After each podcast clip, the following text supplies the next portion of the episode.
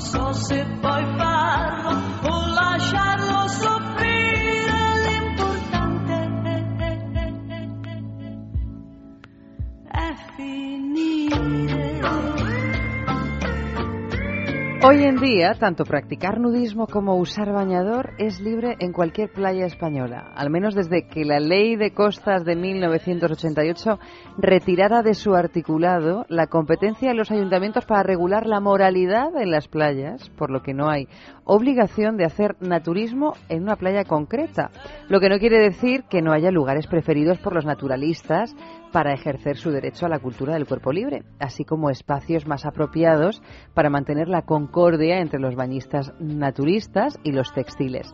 Esta noche recorreremos el litoral español en busca de esos rincones.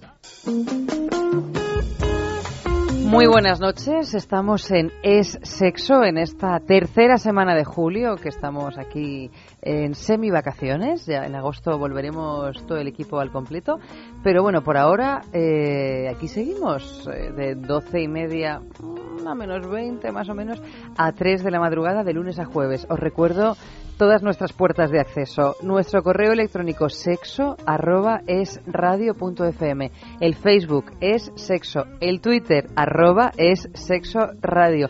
Y por supuesto nuestra dirección de, iba a decir de correo tradicional. Es radio, programa es sexo, calle Juan Esplandiu 13 28007 de Madrid.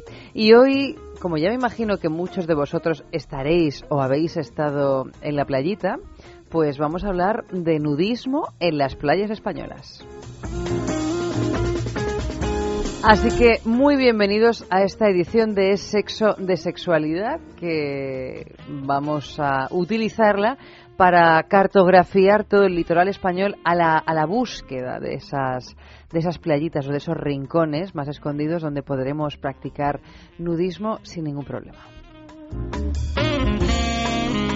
Y para ayudarnos en esta ardua búsqueda vamos a, rodearnos pues de, de, los mejores cicerones para tal efecto, ¿no? Que, que son pues los chicos de la juguetería. Muy buenas noches, Max. Muy buenas noches, Eva. ¿Cómo estás? Pues yo muy bien. ¿Tú qué tal? Pues recién vuelto de la playita. Ah, Pues fíjate, por eso has venido ya con la con la mente clara, ¿no? Para saber en qué sitios podemos bañarnos en pelotillas.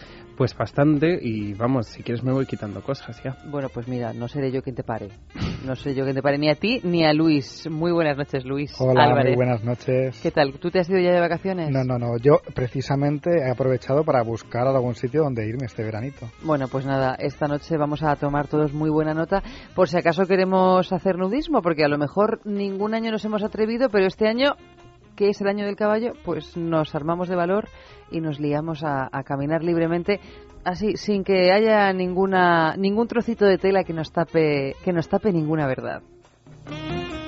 Pero antes de irnos de excursión al litoral español, vamos a quedarnos aquí, en la juguetería, en, en, estas tiendas, y digo así en plural porque ya sabéis que son varias, por lo pronto.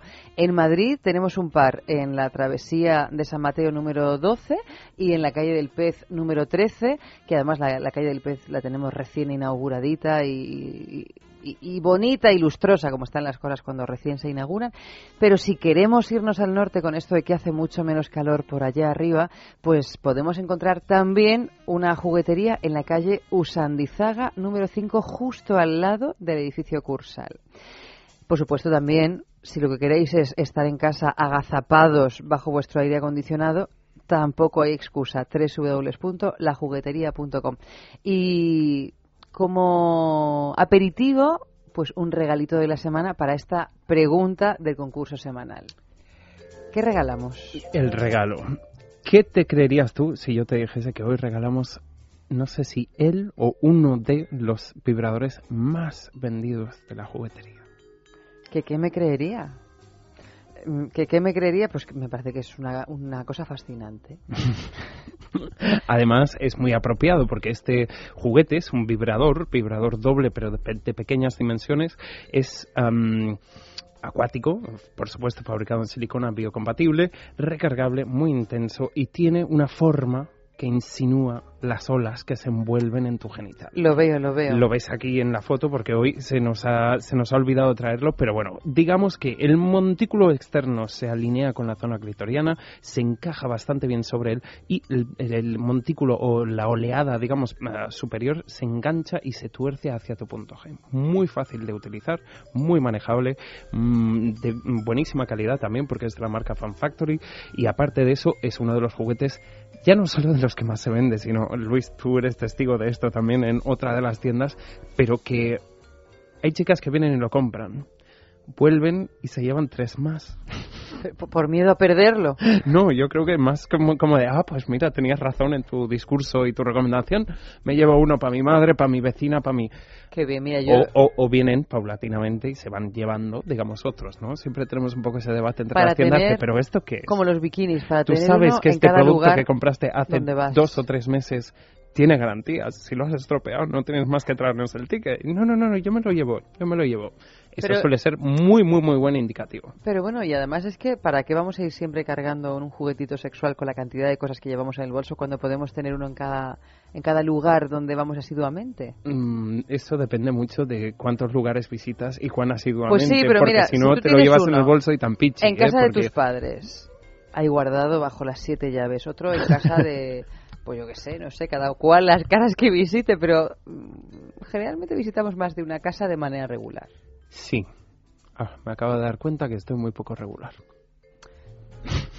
Bueno, en cualquier caso, ¿qué tenemos que hacer para llenarnos este, este juguetito que además se llama Ocean? Ocean. Ocean by Fan Factory. Realmente es un juguete muy bueno, digamos, y, y, bueno, como iba con el tema Ocean, pues hemos querido meterlo y también porque no meter uno de nuestros productos más, más vendidos y más buscados de todos estos 10 años, pues nos parecía fatal.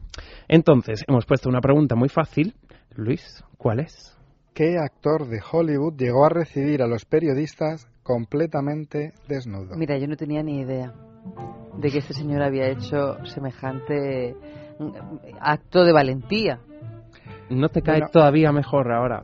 Hombre, la verdad es que a mí es un ser que a priori no me despierta muchas simpatías y mira que mira gente excéntrica me parece curiosa, pero como es tan gran actor, pues es de esta gente que le permites casi cualquier cosa. Hasta que aparezcan bolas a una rueda de prensa. En ese caso ya le permitiría casi casi más, incluso.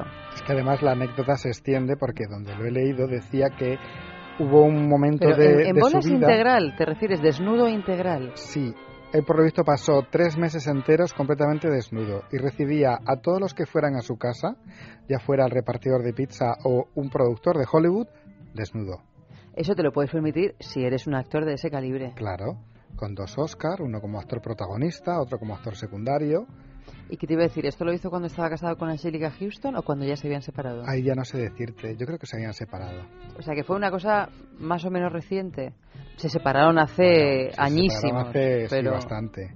pero lo hizo en su más tierna juventud, cuando era un hombre interesante, podríamos decir, o ahora que es No lo sé, más pero cenizas que en otra su cosa. tierna juventud, si Oye, tenemos que- en cuenta que formó Ay, parte a mí de... me parece, a mí me parece que ha, que yo, ha yo- yo envejecido pensaba muy que ibas a decir más neuro- neurosis. No, neurosis también. Pero ¿no os parece que ha, enveje- ha envejecido muy mal?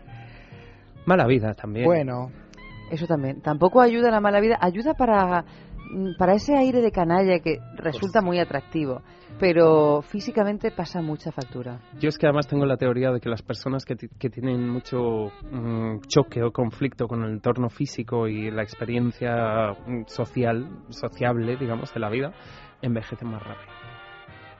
Las personas que tienen un choque físico con lo social. ¿cierto? Sí, pues eh, personas, por ejemplo, que tengan una gran neurosis o que sean Ah. muy tal o muy... Hombre, claro, la paranoia envejece. Eso está claro. Eso es así. Eso es así. No, vamos, eso no- nos puede venir aquí cualquier científico a desmitificar toda esa teoría que yo no me la voy a creer. Los problemas, sean mentales o de cualquier calibre, pesan. Y todo lo que pesa, pues ayuda a la gravedad a tirarse para el suelo. Me encanta tu teoría. Sí. Pero como el orgasmo no pesa, sino que rejuvenece, Claro. pues nada, que la gente... ¿Hay más pistas? ¿Damos más pistas? Bueno, ya estaba diciendo antes, que yo creo que es una buena pista, que en principio de su carrera, que yo creo que debió hacer mucho nudismo porque formó parte de un colectivo artístico donde todos eran muy de la onda del nuevo Hollywood y de muy hippies, hacían películas con Roger Corman. Easy Rider tiene un pequeño papelito mínimo, quiero decir que yo creo que él es una persona que ya desde muy joven demostró que tenía la mente muy abierta. Eso está claro. La mente muy abierta la tiene y menos mal, ¿no? Que la tiene porque nos ha regalado una cantidad de papeles inmejorables. Pero bueno, no vamos a seguir diciendo más porque es que vamos a decir ya el nombre y el apellido, la verdad. A ver, el tema del día de esta noche es vamos caminando por puntos suspensivos. Entonces lo que tenéis que hacer, que ya os lo debéis de saber de memoria, pero bueno, para todos aquellos eh, iniciados en un día como hoy para el mundo es sexo, pues os recordamos que no tenéis sino que reflexionar al respecto de esta frase, continuar la frase, escribirnos un, un haiku y colgarlo en nuestro muro de Facebook, por ejemplo, es sexo o en nuestro correo electrónico arroba, eh, perdona, sexo arroba es radio fm o incluso si queréis por Twitter arroba es sexo radio. Una vez cada dos semanas daremos un premio que es fascinante, casi tan fascinante como el regalo de la juguetería, este mini vibrador Ocean by Fan Factory, que consiste en irnos un fin de semana al balneario de la Ermida, que está en Cantabria, y allí yo os puedo asegurar que os vais a olvidar de los sofocos, porque hace un fresquito muy agradable, siempre y cuando salgamos de las aguas termales, porque son de las aguas termales más calientes de toda la península. Es decir, que no os cuesta nada participar y os podéis llevar un regalo fantástico. Y sin más ni más, vámonos con la agenda sexual de la semana. Sevilla. Decimosegunda macroquedada en Sevilla Liberal el próximo sábado 26 de julio, con la coctelería acrobática de Rubén, el humor sarcástico de la Torrija y las estrellas revelación del porno Ainara y Axel. Barcelona. Refrescate el próximo sábado con la noche especial de cócteles en Totem Barcelona. Disfruta con los mojitos más sabrosos y deleítate con la mejor de las caipiriñas para una noche especial con mucho sabor. Madrid. Noche de cócteles especiales también en Madrid, salvo que aquí será el viernes 25 de julio, porque las terrazas apetecen para rebajar el calor del día y aprovechar las suaves temperaturas de la noche. Pero luego, ¿dónde nos relajamos de nuestros ardores? Pues en Eden Parejas. Al contrario que las sociedades religiosas, el naturismo aboga por un mundo sin pudor en el que lo natural sea el desnudo y no la ocultación del cuerpo. Pero, ¿incita la visión del desnudo a una mayor intensidad sexual? Tenemos una cultura judeocristiana muy castrante, que, que, pues eh, todo lo que es la sexualidad, las partes eh, eh, vergonzosas, todo esto, pues claro, es, es esta mentalidad, ¿no? Pero de hecho, eh, si se mira de un punto de vista correcto, todo el cuerpo es digno, todo el cuerpo es sano y tiene la misma dignidad tu cara que tu culo. Lo que ocurre entre nosotros que vamos sin ropa es lo mismo que ocurre entre las personas que van con ropa. La sensación es la misma. Lo único que nuestra ropa es nuestra propia tela. En los centros naturistas yo creo que existe quizá algo más de sexualidad que en otros centros normales, pero es mm, quizá por falta un poco de barreras, ¿no? O sea, hay mucho respeto, pero, pero quizá el contacto o, quizá la, la desnudez favorece un poco más la, la afluencia sexual.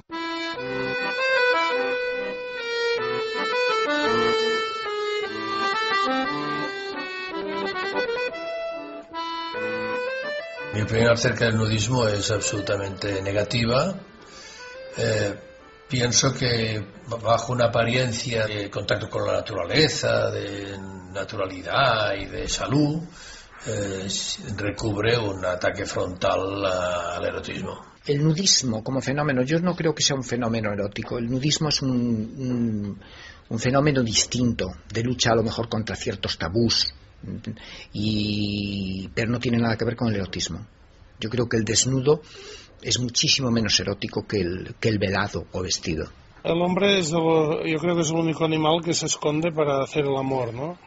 Supongo que, que es una cuestión totalmente cultural pero bueno, yo puedo decir que por aquí la gente, pues cuando se introduce por la naturaleza, pues eh, encuentras parejas pues que, que hacen sus cosas por aquí, lo cual me parece muy bien, porque no molestan a nadie. Más que nada es un estado de decir, de tener una libertad de, eh, de utilizar un derecho que uno tiene de expresarse sin ropa, sin ligamentos.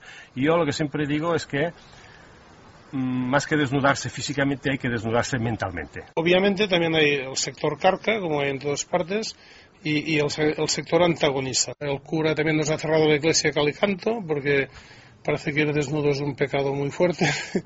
Y entonces pues bueno estamos con estas mentalidades medievales que todavía nos circundan. Pero afortunadamente son pocas. Lo que pasa es que desgraciadamente muchas están en el poder. Creo que sería un poco prepotente si, si afirmara categóricamente que no tengo pudor supongo que, que, sí, que, sí que los hay. No soy capaz de decirte uno ahora. Desde luego no son los habituales, no es la desnudez tal, pero sí, sí, seguramente. Exhibicionista de mi cuerpo no, pero si voy vestido no me importa que me miren. Y si voy desnudo y yo me siento bien con mi cuerpo, tampoco me importa que me miren. Sí, sí que me gusta sentirme observada. Incluso aunque lleve ya años con esa persona y me haya visto desnuda, me sigue dando vergüenza. Siento que la mayoría de las chicas con las que he estado es que tienen bastante vergüenza en sexo. Y, y bueno, hasta que pierden esa vergüenza, pues bueno, es cuando realmente empiezan a disfrutarlo.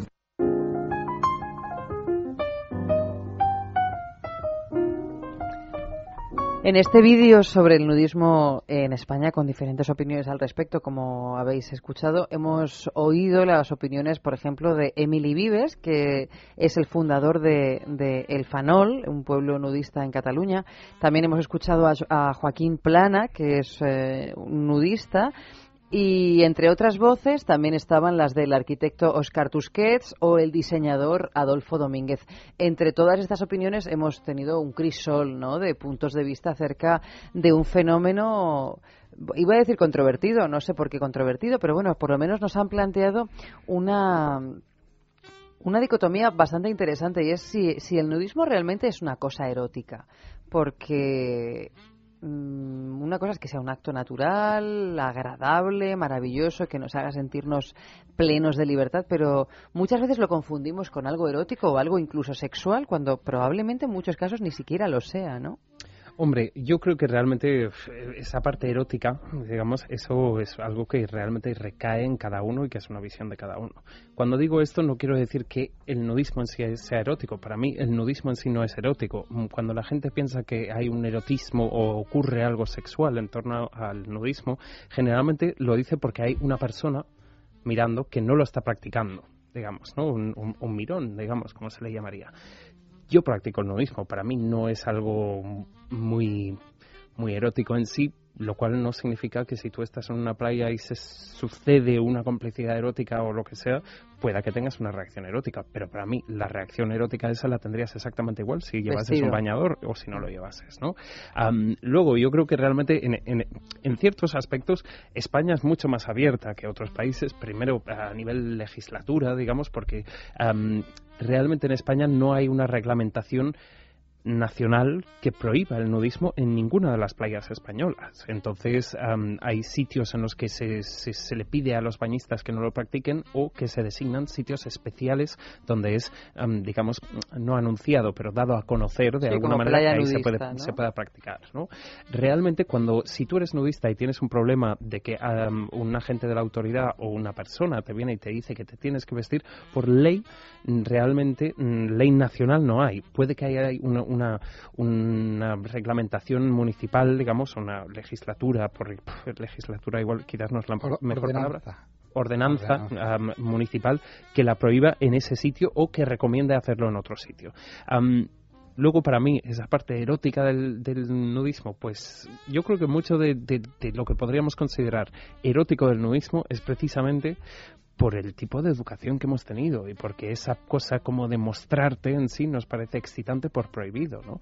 Entonces, en ese aspecto, pues no sé, creo que la persona que haya oído el título del programa y se haya frotado las manos, lo siento mucho, pero eso no va, es, este programa no va de eso, am, no, por nada, pero precisamente porque realmente mm, yo personalmente defiendo mucho el derecho a estar desnudo cuando quieres estar desnudo. Mejor en un sitio mm, asignado a ello o un sitio donde sea ah, nudismo friendly, pues de acuerdo, pero que haya muchos.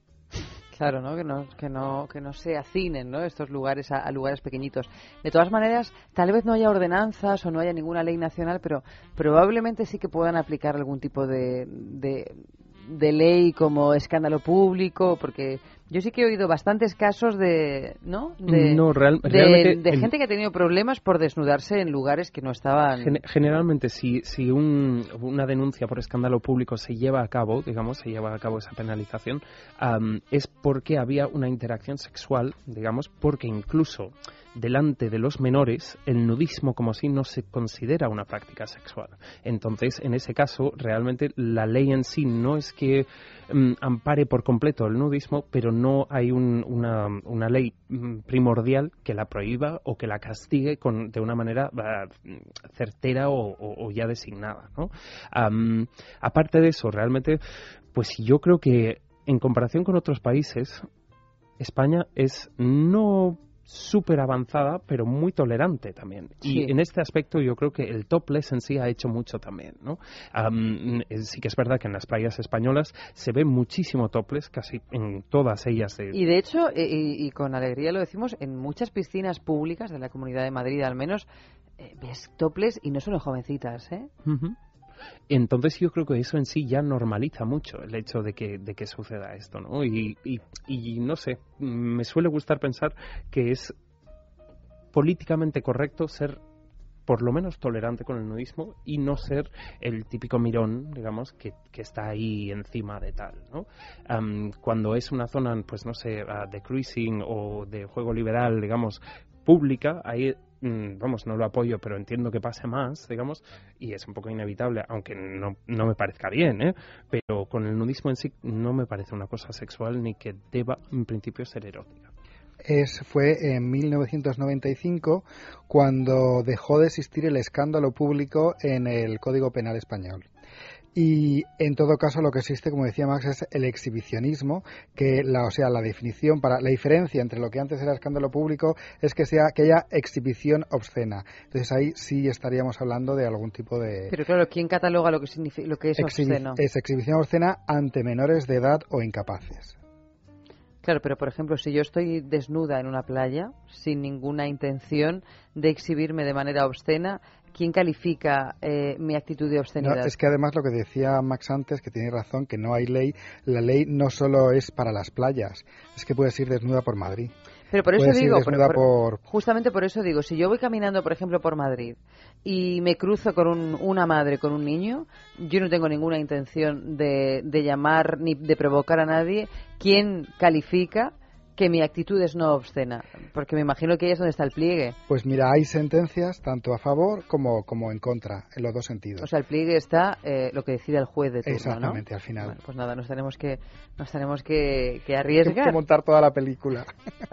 ¿Dónde, no sé si sabemos, me imagino que sí, dónde y cuándo surge el movimiento nudista? Pues mira, el movimiento surgis- no, el, el- el- el movimiento surge mm, originalmente en la India ya por el 1890 por ahí, am, cuando se cataloga por primera vez gente que habiendo usado ropa mm, renuncia a él para hacer una vida sin ropa, digamos, ¿no? Aunque realmente o el nudismo como lo, conocemos, o más bien el naturalismo como lo conocemos hoy en día, surge en Alemania a comienzos del siglo XX. Am, es muy curioso porque aunque era una, mm, una época como muy controlada, muy mm, conservadora en este aspecto, realmente este movimiento nace un poco como, como contrapunto a la industrialización, a la represión de la mujer, por ejemplo. En, recuerda que por aquel entonces la mayoría de vestidos es- eran construidos con corsé, am, un poco al rechazo a tener que mm, hacerte a esa figura pública nueva que se estaba estableciendo de alguna manera también en serie, ¿no? Entonces era un llamamiento a conectar de nuevo con la naturaleza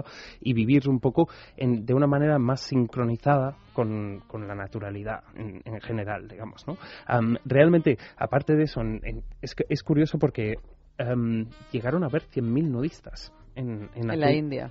No, en Alemania, Ah, en Alemania, en, en perdona. esa época, digamos, antes de, del Tercer Reich, digamos, y dices, jo, en aquel entonces eso era muchísima gente para una cosa tan radicalmente opuesta a lo que sucedía en la sociedad, ¿no? Porque era una cosa que se estaba es- estableciendo mucho más y el consumo en sí se estaba estableciendo mucho más también, ¿no? Entonces, un movimiento como, como el naturalista de, de rechazar un poco a todo esto a esa escala, digamos, resulta bastante impresionante y bastante curioso, ¿no? Aparte de eso, pues yo creo que en los últimos años, eh, y, por eso recalcaba un poco la cosa del topless, eso ha hecho que se normaliza muchísimo más y que el nudismo en sí, incluso en una playa, pues igual no sé, si tú estás en plena playa de Benidorm o en una playa tipo La Concha o tal, igual impresiona un poco, pero es solo un momento de impresión. Eh, eh, esa cosa como de ¡ah! y mm, la gente apartando las toallas eso es un- una ficción muy, muy, muy del pasado, ¿no? Entonces, en ese aspecto, sí que es verdad que si te paseas desnudo por, por la Gran Vía, por ejemplo, la gente se lo toma muchísimo más a que estás reivindicando algo, digamos, a que estás haciendo un estilo de vida, ¿no? Entonces, eh, si, si, si lo estás haciendo incluso en un parque, en un lago, en un río o en la playa, yo creo que sí puede impresionar un poco, pero luego realmente es bastante más normal de lo que pensamos, ¿no? También porque, claro, en el los medios más rurales, cuando, cuando menciono esta cosa de los lagos y los ríos, cuando tú estás trabajando la tierra o estás subiendo una montaña y llegas a un río, lo más probable es que te quites la ropa y que te tires a él. Entonces se ve de una forma mucho más mm, Orgánica. orgánica. Sí, esa, esa quizás sería la palabra. Pero además hoy en día no solo hay playas, sino también hay hoteles y todo tipo de complejos de ocio generalmente para nudistas. Hombre, piensa que generalmente con, cuando hay una tendencia social que es un poco adversa y, y empieza a coger cierto mm, bastantes seguidores, digamos, ¿no? Además seguidores que lo siguen como un estilo de vida, realmente es una forma de negocio también, ¿no? Un- en este caso una forma de- Todo puede ser una forma de negocio. Sí, y porque realmente si tú eres nudista de práctica o te gusta en tus vacaciones practicar el nudismo y realmente no quieres ese momento molestia de gente mirando o el corte de una persona al lado tuya que no lo hace o que realmente no quieres que sea esa cosa de vale, en la playa sí, pero para entrar a la cafetería tienes que ponerte una camiseta y un bañador, pues entonces existen tanto hoteles, am, existen ur- urbanizaciones, existen bastantes playas designadas a donde incluso los camareros del chiringuito o la señora de los helados te atiende también desnuda. Am, sí que hay una aceptación de ello, digamos, y que yo creo que realmente para personas que les gusta practicarlo, ah, poder hacer su, su estilo de vida siguiendo su, su, su, su gusto para, por el- o sea, poder hacer su trabajo o, o- o su día a día pudiendo seguir su estilo de vida es, un- es una cuestión bastante interesante, ¿no? O sea, yo no hago el, el nudismo como práctica religiosa, digamos, disfruto de ello, pero me parece muy bien la gente que haya, haya querido extenderlo de sus vacaciones o su momento en la playa, aunque sea diario, a su jornada laboral y que, mira, han conseguido una fórmula de esta manera, ¿no? De todas maneras, eh, eh, no es muy común ver en una playa textil gente desnuda integral. Bueno, No, no digo que no pueda ocurrir, pero por lo general no me parece que sea un fenómeno muy común. Mm, Al menos en mi experiencia como bañista de playas textiles, de playas nudistas, por supuesto, está todo lleno de gente nudista, pero de playas textiles yo nunca me he encontrado con demasiada gente. generalmente donde cu- ocurre Una menos cosa es el topless. es en las playas que sean turísticamente más explotadas, digamos, ¿no? En todo lo que es la parte am, del Mediterráneo mm, más, más turística, digamos, ahí generalmente se darán playas donde están un poco recomendadas para o designadas a, digamos, y ahí será mucho más normal y en la playa más explotada, de alguna manera, probablemente no ocurra. Sin embargo, en el norte, am, sobre todo en las zonas donde las playas son bastante extensas, ah, suele haber partes de la playa designadas a ello. No siempre en playas muy, No, bueno, muy pero ya- grandes ya y no siempre partes de en, la playa, ¿no? en, en ese concepto de playa paradisíaca que muchas veces es como de allá eh, más allá de los montes y las mm, Sí, bosques y tras tal, siete encontrarás una playa fabulosa que estás tú solo y cuatro más y todo el mundo está haciendo lo mismo. Pero luego hay casos curiosos, como por ejemplo sería la playa de Ondarreta de San Sebastián, que siendo una playa bastante corta y de rango bastante estrecho, tiene una zona más designado a mm, no oficialmente, pero más designado a público gay, lésbico, bisexual y transexual, tiene una zona más designada al nudismo y tiene una zona más designada a familias y a baño textil, como podríamos llamarle. Am, Casos como este, aunque no son los de cada día, se dan, por ejemplo, en el País Vasco en bastantes de las playas, ah, en Asturias y en Cantabria también, y en algunas zonas de Galicia también. Entonces, Pero claro, sí, pero son como partes mm, definidas, ¿no? El, el Sí, que tú no. estés ahí Sí, tranquilamente no. en una playa textil. no es y una cuestión de, del chiringuito cuestión- 6 al chiringuito 7 es nudista. Tampoco es así. Se, se sabe que se practica y entonces, precisamente por eso, se vuelve mucho más tolerante. ¿no? Pero es que yo creo que de todas maneras también los nudistas, como forma de, de expresión, buscan quizás los sitios más apartados. De hecho, muchas veces las playas nudistas son las que están más lejos, aquella que aparcas el coche y tienes que ir andando. Sí, también para evitar ciertos subir mirones, ¿no? Que también, desgraciadamente, acompañan a muchas playas nudistas. Y yo creo que, eh, que los nudistas mismos buscan, buscamos mm, esas zonas más recónditas para estar más tranquilos, más seguros y no tener que justificar o aguantar a lo mejor ese tipo de, de mi- de miradas. Yo en este aspecto también no sé hasta qué punto, digamos, obviamente los mirones pues no gustan a nadie, pero creo que de alguna manera ese estilo de playa más recóndita, más tranquila, sin tanto música móviles, gente, niños, comidas, corriendo, esa aglomeración va muchísimo con lo que propone el estilo de vida naturista ya no es una cuestión de quién te va a ver y quién te va a grabar con el móvil, porque probablemente si hay un mirón se irá hasta más allá, hasta Tombuctú para sacarte en bolas, ¿no? Pero eh, esa cosa del natu- naturismo en sí, la palabra naturismo, o mm, conociendo un poco de dónde proviene, en una playa más solitaria, más tranquila, quizás con menos confort, pero que- que con mucha más naturaleza, digamos, va mucho más con este estilo de, de- vida en sí, ¿no? Entonces, en ese aspecto no sé hasta qué punto es por los mirones y hasta qué punto, yo te digo porque a mí los mirones me dan exactamente igual. Pues fíjate, yo que también soy muy fan del nudismo, los mirones no me dan en absoluto igual, sobre todo porque eh, tengo la sensación de que cuando eres mujer las cosas se viven de otra manera e incluso los mirones actúan de otra manera con una especie de, de bueno, de poder que se autoasignan que pues no sé si en mi caso no es nada agradable, ¿no? Esto de que te metas en el agua y tengas a dos personas detrás de ti siguiendo tus movimientos como si fueran la CIA y luego incluso hasta masturbándose más o menos cerca, a mí no me hace ninguna gracia y me, Ujú. me siento realmente invadida. Ujú. Y es una cosa que, según mi experiencia, ocurre demasiado a menudo. Sí, yo creo que en- hoy en día también en este aspecto ya no es la cosa de que te vean, que en sí puede ser ofensiva para ciertas personas. Yo he dado una opinión totalmente No, pero de que te ¿eh? vigilen, ¿no? Lo digo porque hoy en día, generalmente, cuando ven- vemos cualquier cosa que nos asombra, muchísima gente lo que hace es este gesto de sacar el móvil y ponerse a grabar. Y eso sí que molesta un poco más, porque ese archivo, digamos, ya no es esa persona mirona masturbándose para sí misma, sino que es un archivo mm, de un desnudo que puede estar en cualquier parte del mundo, lo puede usar cualquier tipo de persona para cualquier tipo de cosa, ¿no? Entonces, en ese aspecto em, es todavía más invasivo, yo creo, ¿no? Porque ahí realmente ya no es que alguien esté mm, ejerciendo su libertad donde tú estás ejerciendo la tuya, que es totalmente diferente, sino que aparte de eso está explotando tu libertad y eso legalmente es una cuestión como muy preocupante también y yo creo que en ese aspecto es donde el nudista quizás sí esté más arropado.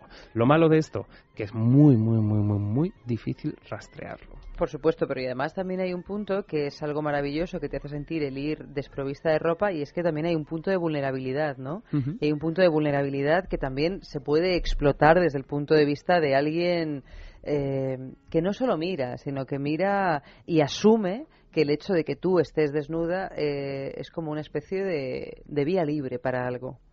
Y me parece que es una cosa, a mí me parece que es un problema con el que se enfrentan muchos muchos lugares nudistas, ¿no? Que tienen como luego como una especie de, plataforma de voyeur donde dices ya no solo el hecho de que te miren o te graben, ¿no? Es la sensación de vulnerabilidad que te produce el hecho de que tú estés desnuda y tengas a gente que se auto-otorga determinadas concesiones, ¿no? Que probablemente, por mucho que estés, estés desnuda, no le estás dando. Hombre, yo creo que también que te corten el rollo de esa manera es para coger y iba a decir partirle la cara, pero por lo menos partir, partirle el móvil y que no pueda coger esas imágenes, estarlas mandando por ahí. Bueno, pues nada, ya sabemos determinados consejos para salir de situaciones engorrosas. Vámonos con las mujeres de Intimina.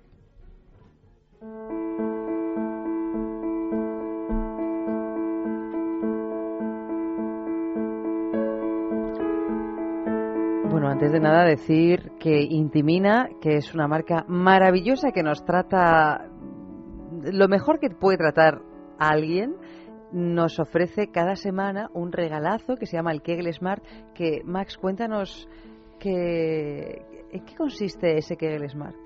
Pues digamos que muchísimas personas ya conocen algún tipo de ejercitador, generalmente lo que son bolas para ejercicio pélvico. ¿no?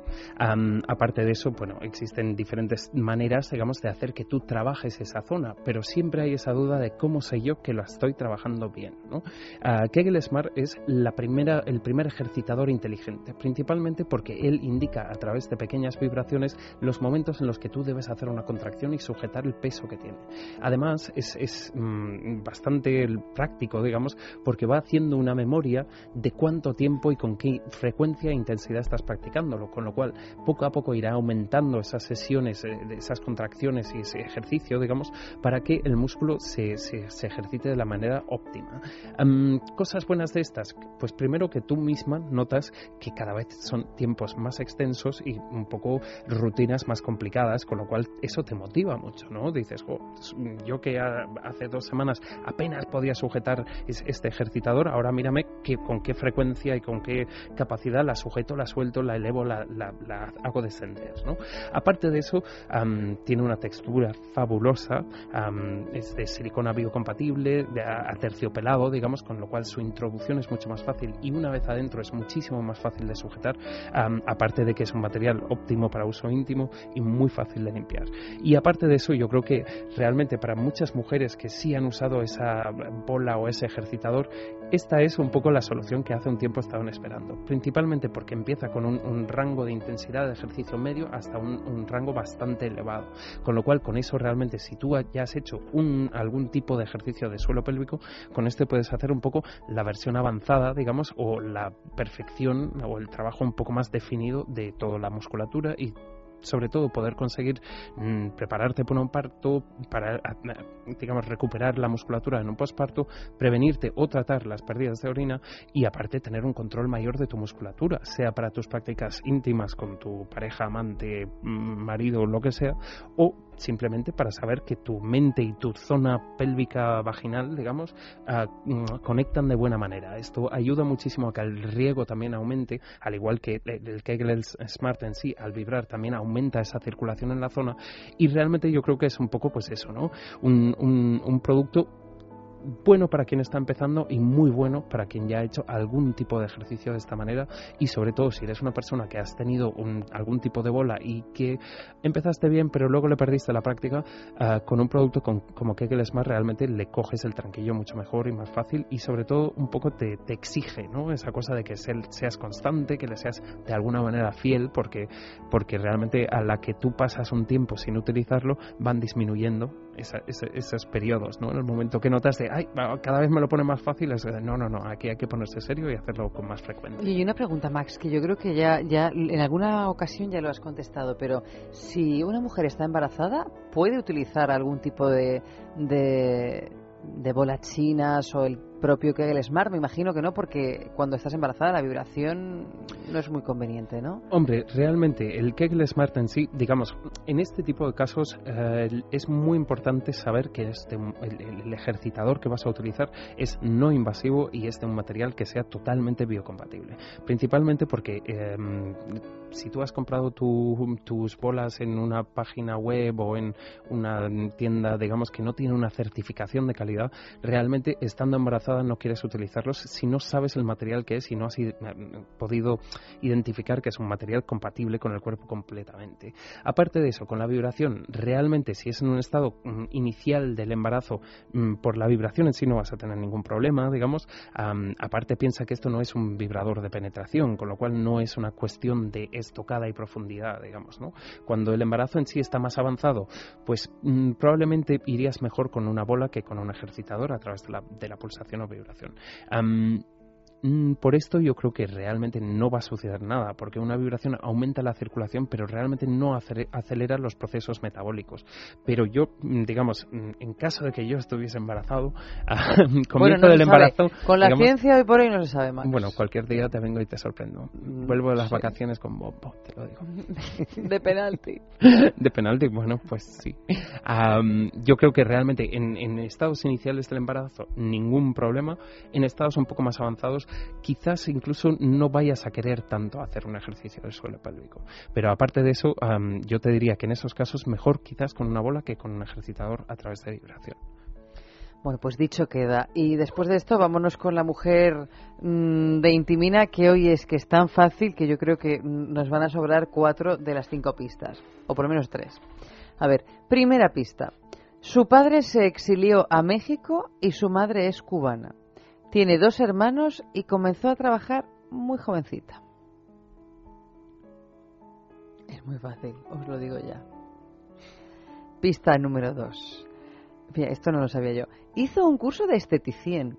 Iba a clase con su madre y aunque no se dedicó a esa profesión, siempre se ha preocupado mucho, yo diría muy mucho, por la estética. Luis está así con los brazos en garras. Es que me han distraído en la, en, en la primera me han distraído, entonces o- ahora estoy un poco perdido. Ay, Lo de esteticien, lo de esteticien a mí me hubiera despistado, fíjate. no en la primera. Porque GE Ah, no será, primera. ¿no? ¿Cómo-. GE. G E He pensado en alguien que puede GE es. Guillamón Eva. No. Yo no, no, la verdad que no. A ver, tres.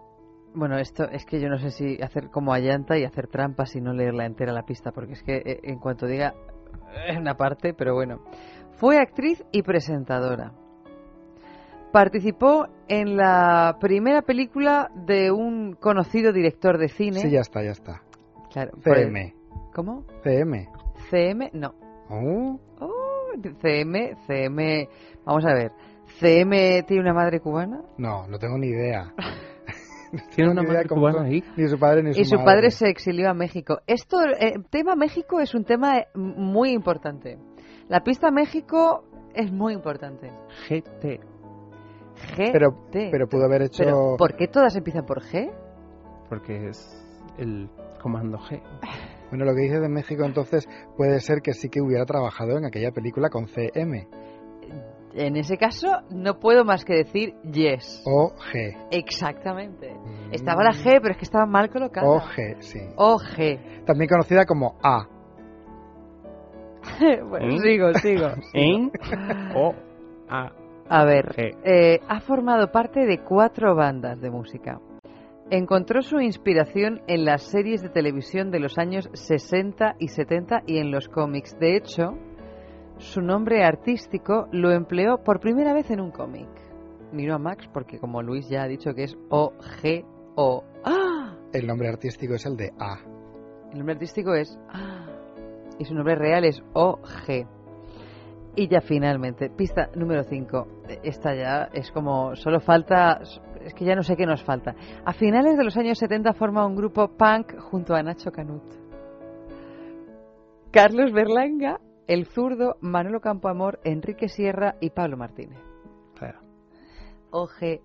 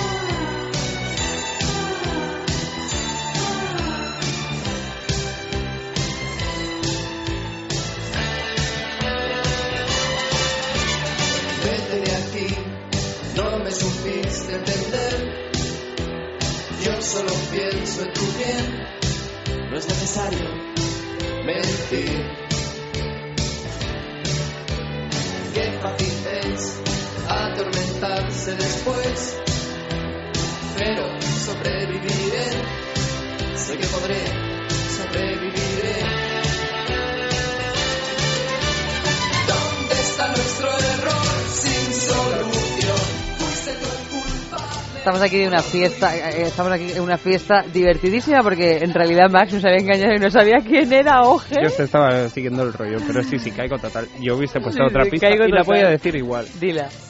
Esta persona y su pareja acaban de sacar unas colonias del Mercadona. No, es verdad, es verdad. Pero, ¿sacarla de que se las ha metido al bolso o ha sacado una línea de colonias para Mercadona? Colonias en un supermercado muy conocido. Cualquiera de las dos cosas. Un supermercado muy conocido. No digo nombres porque no se pueden decir nombres. No, pero además es un, es un supermercado muy querido este. Pe- sí, exactamente, sí. Yo he leído una noticia que me pasaron mis hermanos que la verdad no quiero ni no quiero ni inventarla por eso de que es un supermercado muy querido.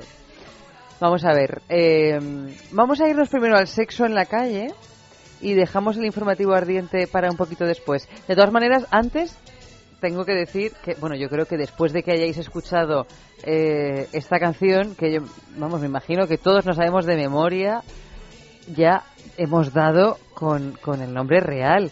Menos mal, Emilio Álvarez, por ejemplo, rectifica y dice eh, Alaska Olvido Gara. Porque es que todos os habíais empecinado con, con Gloria Estefan. Yo la primera vez, la primera, cuando dije GE, me refería a Gloria Estefan, sí. Bueno, pues no, no es Gloria Estefan. Gloria Estefan, mira, Rosa María, menos mal. Rosa María mm, en el mail dice eh, Olvido Gara, Alaska. Y luego, pues, Encarnación también dice Gloria Estefan. Y Emilio también dice Gloria Estefan. Menos mal que Ana Corrales y luego Encarnación, Emilio, Ana Isabel ya reculan y dicen, ah, no, no, no, perdón, que es Alaska. Pero claro, es que después de escucharla, que sin creo- saber incluso lo de las colonias. Es que yo creo que en esa primera pista de el padre a México y la madre a, a- a Cuba, A California. todos inmediatamente hemos pensado en alguien latinoamericano. Y Bueno, también- es que es latinoamericana Claro, ella, pero es mexicana, está tiene tan la doble afincada aquí nacionalidad. en España, pues claro, no la relacionamos con, con el otro lado del Atlántico. Y también porque esa combinación, yo creo que a, mm, a mucha gente le sugiere una combinación más, e- más étnica y esta persona realmente eh, la etnicidad es muy muy muy personal digamos ¿no? Sí, No- hombre, no no, es una persona sé que yo si yo, a mí- calificaría a Gloria Estefan de étnica, ¿eh?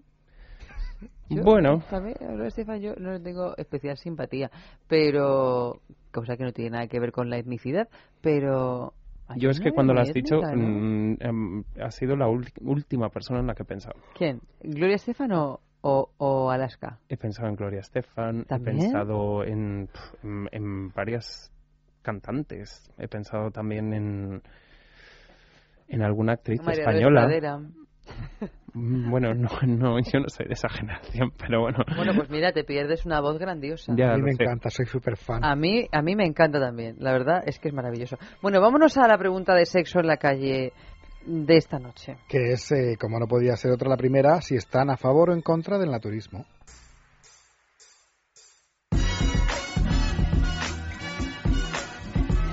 Hola, soy soy John Gray y soy actor porno.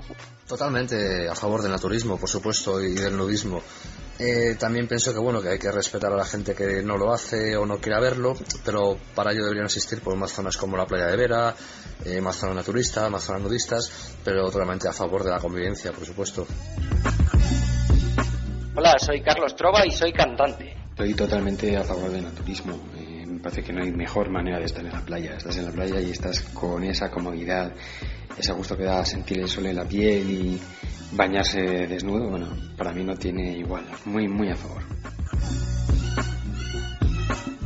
Hola, soy Gloria y soy abogada matrimonialista. A favor, no requete a favor. Mm, Me considero practicante y además pienso que las personas que practican nudismo en general son muy respetuosas, tanto con el medio ambiente como con las demás personas que, que comparten el nudismo en ese momento, sobre todo en las playas. O sea que totalmente a favor. Yo re- reconozco que no, no conozco el sector eh, nudista o naturista o como se quiera llamar en otros lugares que no sea la playa pero pienso que, que son personas que, puesto que van desnudas, pues son muy higiénicas y probablemente pues si van a sitios públicos o comunes, pues llevan una toallita y demás. Muchas veces no podemos decir lo mismo de personas que van vestidas, que igual la ropa no la han lavado en una semana y te, y, y te comes tú toda su, toda su falta de higiene. O sea que eh, lo de que los nudistas no son higiénicos, que ya lo he oído alguna vez, mm, nada de acuerdo. Hola, soy Pelayo y soy publicista. Estoy muy a favor del naturismo siempre y cuando sea un poco estético, porque hay gente que realmente pues se ve muy fea desnuda. Pero bueno, eh, yo también creo en la, en la naturaleza y creo bueno, pues en, en el amor libre y creo muchas cosas, pero bueno, el naturismo es, es- es lo más. Piensa en el placer, En el tuyo. en el nuestro, Piensa en el poder de los sentidos. en sentir al máximo. Contigo. Piensa en algo discreto, muy suave, muy íntimo. En algo bello y muy excitante. Y ahora no pienses, siéntelo. Siéntelo. Objetos de placer exquisito. Bailelo. Intimina, la primera marca dedicada exclusivamente al cuidado íntimo femenino en cada una de las etapas de nuestra vida, quiere cuidarnos en uno de nuestros momentos más delicados, la menstruación. Con su copa menstrual Lily Cap ofrece la mejor alternativa a los tampones y compresas. Sin alergias, sin irritación y sin sequedad, Intimina te proporciona gracias a Lily Cap todo lo que necesitas para un periodo cómodo, seguridad e higiene. Prepárate para experimentar un antes y un después en tu menstruación. Lily Cap, ¿te apuntas al cambio? Doctor Martín, ¿por qué a algunas personas les cuesta dormir con la llegada de la primavera? Algunas personas muestran cansancio, falta de motivación, tristeza y alteraciones del sueño con la llegada del buen tiempo y el cambio horario. Es lo que se conoce comúnmente como astenia primaveral y se produce porque el cuerpo se desequilibra debido a los cambios en el ambiente. ¿Dormax sería eficaz en estos casos? Así es, yo siempre recomiendo Dormax en estos casos. Dormax no es un medicamento, es un producto natural que gracias a su composición con melatonina y extractos vegetales relajantes nos proporciona el descanso que necesitamos para recuperar la energía y la vitalidad para disfrutar plenamente del día a día. Dormax, complemento alimenticio con su fórmula única para que descanses con salud. De Laboratorios Acta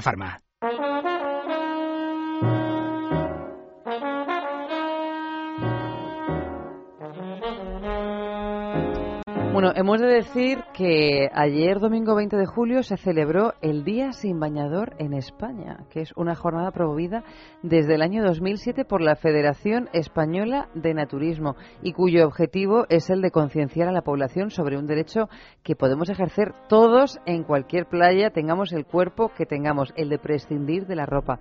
Y según explica su presidente, Ismael Rodrigo, con este día también se quiere invitar a la reflexión sobre por qué usamos realmente los trajes de baño, algo para él totalmente innecesario. Pero seguimos ahondando en, esto de quitarnos o ponernos el bañador. Vamos a ir analizando dentro de un ratito corto eh, el litoral español, como decíamos al principio, porque disponemos de hasta 437 playas, ni más ni menos, donde es habitual la práctica del nudismo. Pero antes vamos a, a escuchar el resultado de la encuesta realizada por el diario El Mundo a propósito de este Día sin bañador que se celebró ayer. ¿Y cuál ha sido el resultado de esta encuesta sin o con bañador? Pues bastante sorprendente, porque realmente de lo que son am, las mediciones mm, oficiales en torno a cuánta gente practica el nudismo, digamos, como bien decías, am, se dice que son 437 las playas en las que es habitual practicar el, el naturismo. L- digamos, las cifras oficiales serían en torno a un 13%, ¿vale? Pero La gente que practica naturismo, 13%. Sí, la gente que practica el naturismo o que es nudista, más bien, ¿no? Am, en algún momento. Sin embargo, en este, esta encuesta de El Mundo, un 14% dice que si en la playa en la que están alguien está sin bañador, se cogen y se van de la playa. Un Uy. 14%. Pues no es está- bastante. No está mal, la verdad, un 14%. Que gente más poco perezosa. Mm. Porque con lo que cuesta asentarte en una playa. Sí, aparte, hombre, ante este tipo de, de cosas, yo no sé si una de las opciones que daban era cojo y le monto un pollo y le digo que se tiene que vestir, pero bueno, un 14% se iría del lugar. Pues mira, todo un detalle, ¿no? pues sí. En lugar de echarte a ti, me voy yo. Me Es- parece es- todo un detalle. Es una buena manera de, de echar a los que te caen mal.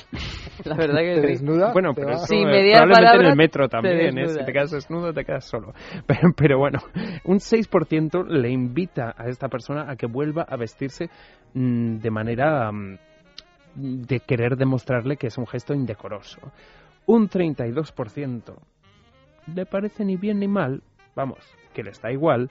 Un 14% les parece bien, pero ellos mismos no lo harían. Curioso que es la misma cantidad de gente que se cogería y se iría. Pero asombroso que un 34% dice probablemente yo haría lo mismo. Y yo entonces me pregunto, ¿por qué no lo haces? Bueno, yo espero que de ese 14, mm, 34% muchos lo hagan y mm, después de nuestro programa lo hagan muchísimos más. Bueno, pues mm, muchas, más bien muchas que muchos, de las que ya lo hacen y eso que todavía no habían escuchado nuestro programa son esta lista de, de famosas que practican nudismo, famosas y famosos.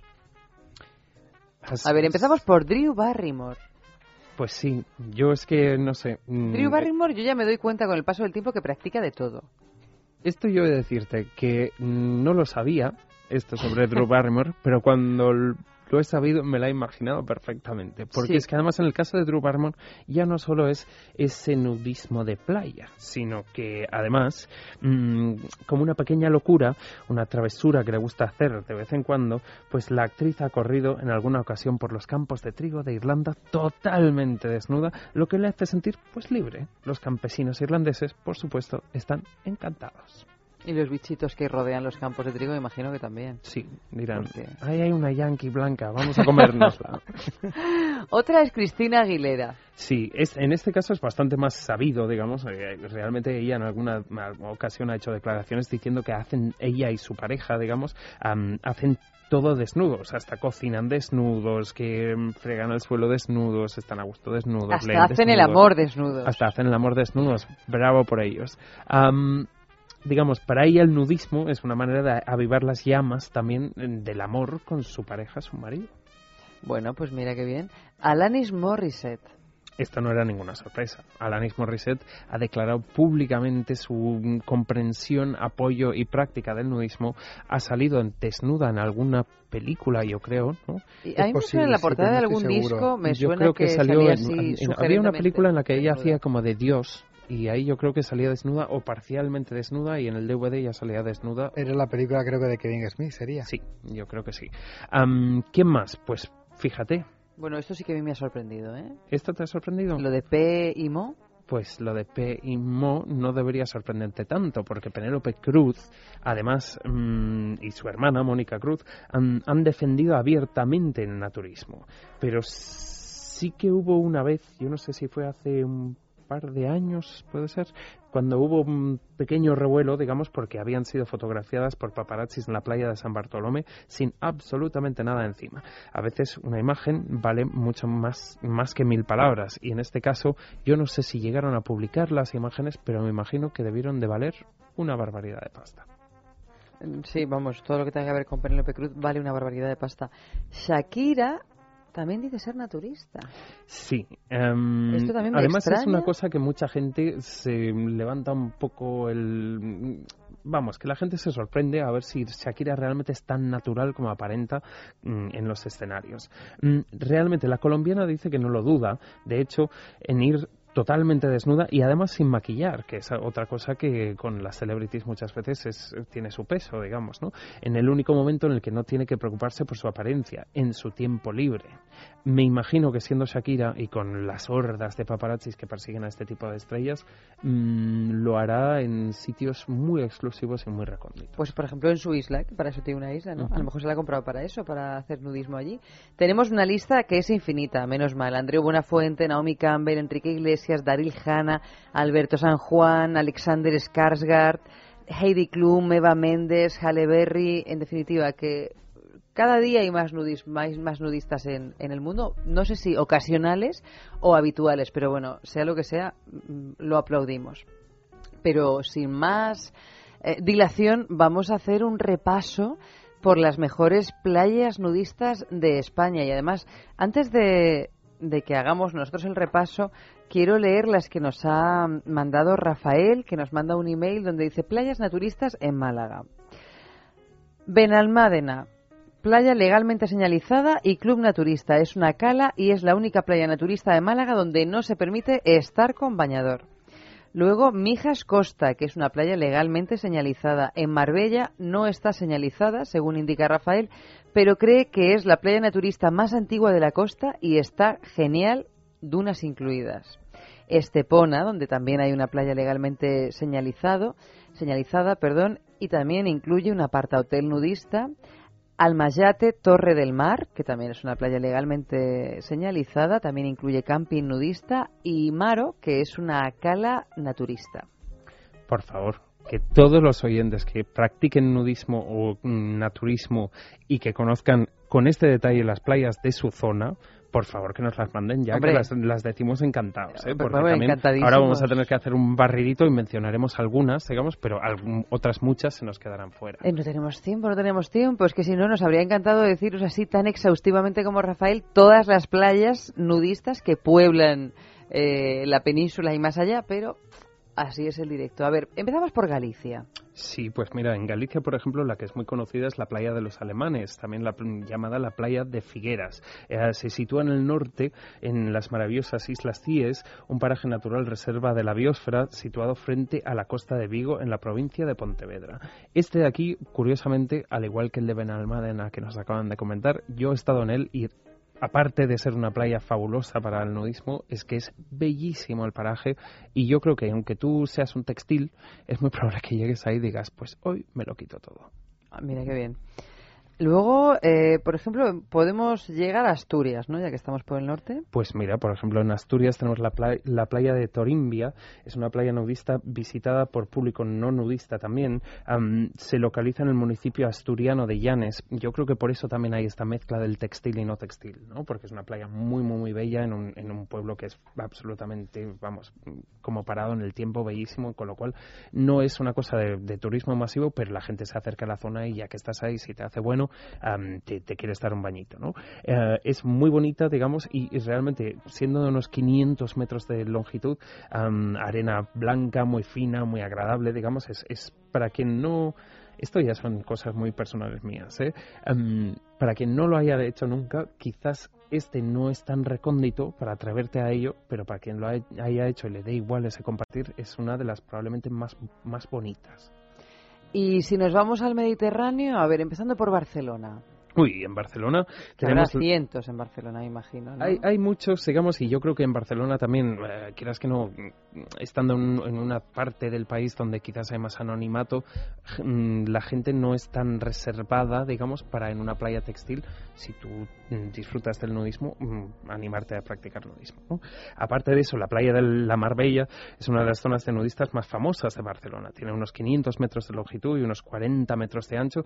Además es de arena fina, muy y aguas muy tranquilas, por lo cual realmente yo creo que en, este aspecto mm, es, es, una, para, una playa nudista para relajarse mucho, disfrutar mucho también, ah, precisamente por esas, cualidades, digamos, am, es de las pocas playas mm, asignadas como nudistas, digamos, que se ha ganado el distintivo de la bandera azul. Y además puedes ir en metro. Y además Ah, es de las bien. pocas donde realmente tienes acceso para minusválidos, cosa que en aquellas playas mm, nudistas Recónditas, muy pues no es muy difícil. A ver, ¿no? dentro de las Baleares vamos a escoger una. ¿Una solamente? Una Pues solamente. mira que en las Baleares tienes para elegir. Claro, si hay sí. que escoger una, En por el- supuesto que en Mallorca, Menorca puedes hacer nudismo, obviamente en Ibiza también, pero yo diría Formentera principalmente porque ahí tienes muchísimas y porque am, como propuesta turística, digamos, Formentera se adecua mucho con muchos de los principios del naturismo. ¿no? Yo le he estado antes haciendo un, un lavado de cerebro a Luis con Formentera y no sé si lo he conseguido. Bueno, pues tú tranquila que yo lo continúo, que soy un gran creyente de Formentera y además es fabuloso ese momento cuando tú te comes una fideuá en uno de esos chiringuitos de Ay. cocina riquísima y te quedas ahí tomando su licor de hierbas y vas quitándote la ropa y te das un baño en pelota picada antes de que baje el sol.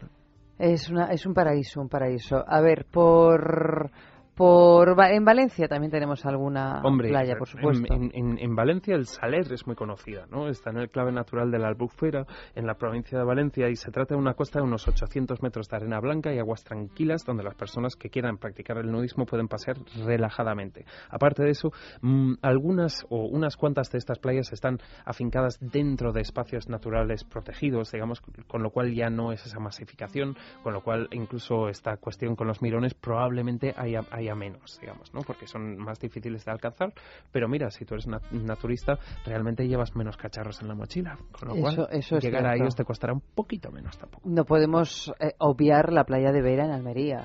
Así es, am, a unos 92 kilómetros de Almería, es una de las nudistas por excelencia en las mm, digamos, en la que bañistas y mm, bañistas naturistas se mezclan con respeto y sin problemas, con mucha aceptación y yo creo que incluso no hay designaciones dentro de lo que es la propia playa de donde se debe poner cualquiera, lo cual me parece muy bien porque es, indica mucha tolerancia, digamos, ¿no? Am, es escogida por nacionales y turistas extranjeros debido, debido a que su amplia oferta de hostelería y urbanizaciones naturistas y también por su buen clima durante, durante una temporada bastante, bastante extensa, digamos, ¿no? Ah, antes mencionaba que para personas que practican el naturismo, el tener que vestirte para ir al café, al baño, al tal, al cual a veces puede ser un, un poco un poco coñazo, la verdad. Entonces, en este caso, tienes restaurantes, tienes hoteles, tienes un montón de sitios o confort o prestaciones, digamos, que son para naturistas y a veces son regentados por naturistas también. ¿Y, y si nos queremos ir a, a una playa que esté en el mismísimo estrecho? En el mismísimo estrecho. Bueno, en el mismísimo estrecho tienes mm, varias, por no decirte muchas playas, sobre todo en la zona de Cádiz, digamos, ah, por supuesto la playa de Bolonia es una que es muy, muy, muy conocida, también por la duna de Bolonia, digamos, el Chorrito es una playa que está muy, muy, muy, muy bien. Y ah, también en la zona de Tarifa tienes playas muy extensas, algunas quizás no sean designadas como naturistas, pero son de las pocas playas que muchas veces tú vas y la persona próxima la ves a lo lejos. Con lo cual, bien hecho por tus patas y por haberte ido hasta allí. Disfruta muchísimo de ese momento mm, tranquilo que en muchas playas españolas es muy, muy, muy difícil de alcanzar. Y aparte de eso, cuando a lo lejos ves una personita que dices, uy, es una persona, uy, no, son dos y un perro, entonces, seas o no naturista, pues prueba un poco de esto y quítate el bikini o el Y bañador libérate. y libérate y pruébalo por una vez, hombre. Venga, y ya para terminar, que vamos ya muy mal de tiempo, eh, una de, de- de las Islas Canarias. Una de las islas La isla que tú quieras. Mm, la que yo quiera. Realmente eh, muy conocido en Gran Canaria, más Palomas, pero yo te diría probablemente Fuerteventura. Muy Destacan bien. las playas de Muerro del Jable con la playa de Santo Ben- Sotavento de Handy, la playa de Butiondo y las playas de las Coloradas. Bueno, pues tenemos una, una variedad infinita. O sea que si no hacemos naturismo o nudismo o como queramos llamarlo, no es por falta de oportunidades.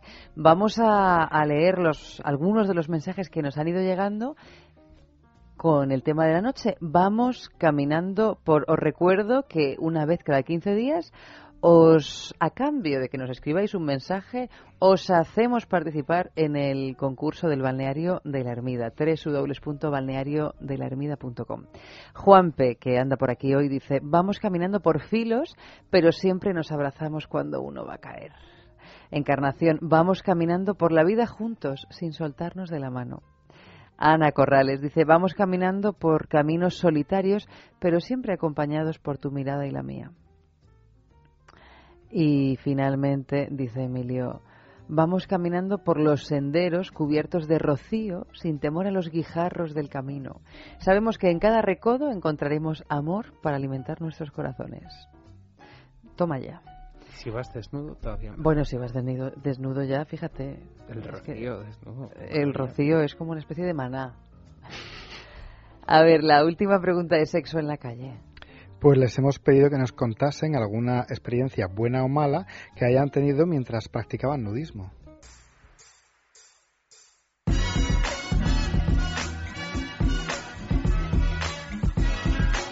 Pues me pasó una vez que estaba desnudo en una playa nudista y vinieron unos señores a llamarme la atención.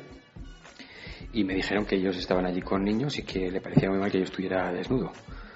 Eh, bueno, pues yo simplemente le dije que primero que la desnudez no es nada que no puedan ver los niños y que lo ven con más naturalidad probablemente de lo que la estaba viendo esa persona. Y lo segundo le dije que esa playa era nudista y que, bueno, pues que si no quería eh, que sus niños vieran a gente desnuda, no llevase a los niños a esa playa. Hombre, en las playas nudistas sí que te pueden pasar mm, cosas, sobre todo depende del tipo de playa. No es lo mismo una playa nudista que está mm, más alejada, que es enorme y que incluso es mixta, textil y, nudista, que las playas a lo mejor que son eh, también mixtas pero tienen una parte reservada para nudistas que está como en la esquina de la playa, pero que son playas que están dentro de las ciudades, por así decirlo. En alguna de estas playas no tan salvajes, pues hombre, siempre te encuentras el típico mm, mironcillo o mironcilla que, que, bueno que merodea pero en general la experiencia suele ser buena. A mí lo más así gracioso que me ha pasado es que estando en una playa nudista, que era bastante salvaje, hay que decir, de pronto pues estás con todas tus eh, alegrías al aire y, y, te viene alguien a venderte una pulsera, a ofrecerte hacerte unas trenzas en el pelo, eh, cosas así. Y bueno, pues estas personas con muchísima naturalidad y tú más, pero al principio pues es un poco chocante de pronto estar mirando una manta llena de, de cositas eh, que vende y tú pues con todo al aire. Pero bueno, es divertido también. La verdad es que como yo voy bastante a playas nudistas, pues me han pasado muchísimas experiencias. Te podría contar mil anécdotas, buenas, malas, sencillas, complicadas, pero bueno, no sé, desde que te dé una lección en el momento equivocado y no puedes salir del agua en un rato para que no te vea la playa entera, hasta desde irte a una playa nudista y bueno, y hay un cachondeo, ligarte una tía cada noche y pasártelo pipa, bueno, muchísimas experiencias. Pues mala fue la primera vez que fui a una playa nudista que obviamente me corté, pero vamos, me, luego fui perdiendo, eh, ganando confianza y bueno, luego me lo enseñé todo.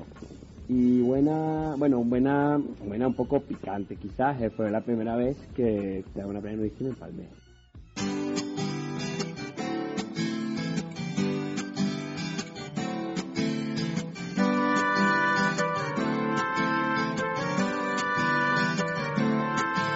La playa estaba desierta. Bueno, pues nos vamos con esta conocidísima canción de los años de, de los años del destape prácticamente, para que empecemos a destaparnos y, y a entrar en calor. Eh, muy buenas noches, chicos, de la Muy juguetería. Nos oímos y nos vemos mañana, espero. Y nos quedamos con la sexturia en, en, en un par de minutos. Coge tu sombrero y póntelo. Vamos a la playa, calienta el sol. Coge tu sombrero y póntelo. Vamos a la playa, calienta el sol. Chiribiriri, pom pom pom pom. Chiribiriri, pom pom pom pom. Chiribiriri, pom pom pom pom. Chiribiriri, pom pom pom pom. La arena escribí tu nombre y luego yo lo borré para que nadie pisara tu nombre, María Isabel. En la arena escribí tu nombre y luego yo lo borré para que nadie pisara tu nombre, María Isabel. Coge tu sombrero y póntelo. Vamos a la playa. Piensa en el placer. En el tuyo. En el nuestro. Piensa en el poder de los sentidos. En sentir al máximo. Contigo. Piensa en algo discreto, muy suave, muy íntimo. En algo bello y muy excitante. Y ahora no pienses. Siéntelo. Siéntelo. Objetos de placer exquisito. Bailelo. Doctor Martín, ¿es cierto que el insomnio está relacionado con el estrés y la ansiedad? Efectivamente, en muchos casos el insomnio está ligado a procesos emocionales como la ansiedad, el estrés o el nerviosismo. Este estado de agitación nos impide dormir y descansar adecuadamente. Yo recomiendo Dormax para estos casos, ya que es en este punto donde Dormax ejerce su doble acción. La melatonina induce el sueño de forma natural y sus extractos vegetales nos relajan y calman para poder dormir toda la noche sin despertarnos. Dormax, de Laboratorio Acta Pharma, nos ayuda a relajarnos y descansar toda la noche de forma natural.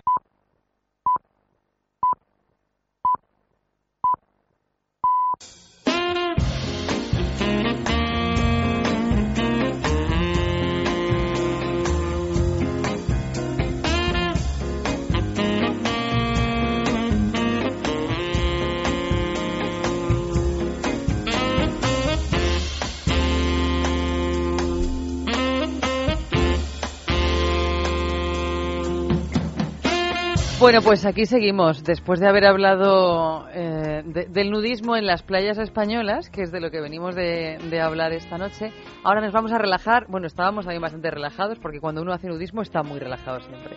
Pero ahora nos vamos a relajar si cabe más, y cabe, porque siempre cabe más, aunque creamos que no. Nos vamos a relajar hablando con Inés, buenas noches. Buenas noches. Y con Mercedes. Hola, buenas noches, Eva. Muy buenas noches, que son dos sextulianas que además están de, de- de inauguración. Sí, es la primera vez. Que es la primera vez que vienen. Mira, Nuestra primera vez. Pues, pues fíjate qué bonito, ¿no? Que uno puede seguir teniendo primeras veces a la edad que sea. Efectivamente. Bueno, pues vamos a ir con la sextulia. A ver, yo tengo aquí ahora mismo un lío. Ah, sí, ya, ya, me, ya me he enterado, ya me he enterado. Es que le estaba intentando hacer la 12-13 a Malio y al final me la he acabado haciendo yo. Pero vamos, ya creo que ya me, me, me he apañado. Os cuento un poco cómo va a ser el asunto. Yo os leo una noticia y la comentamos entre las tres.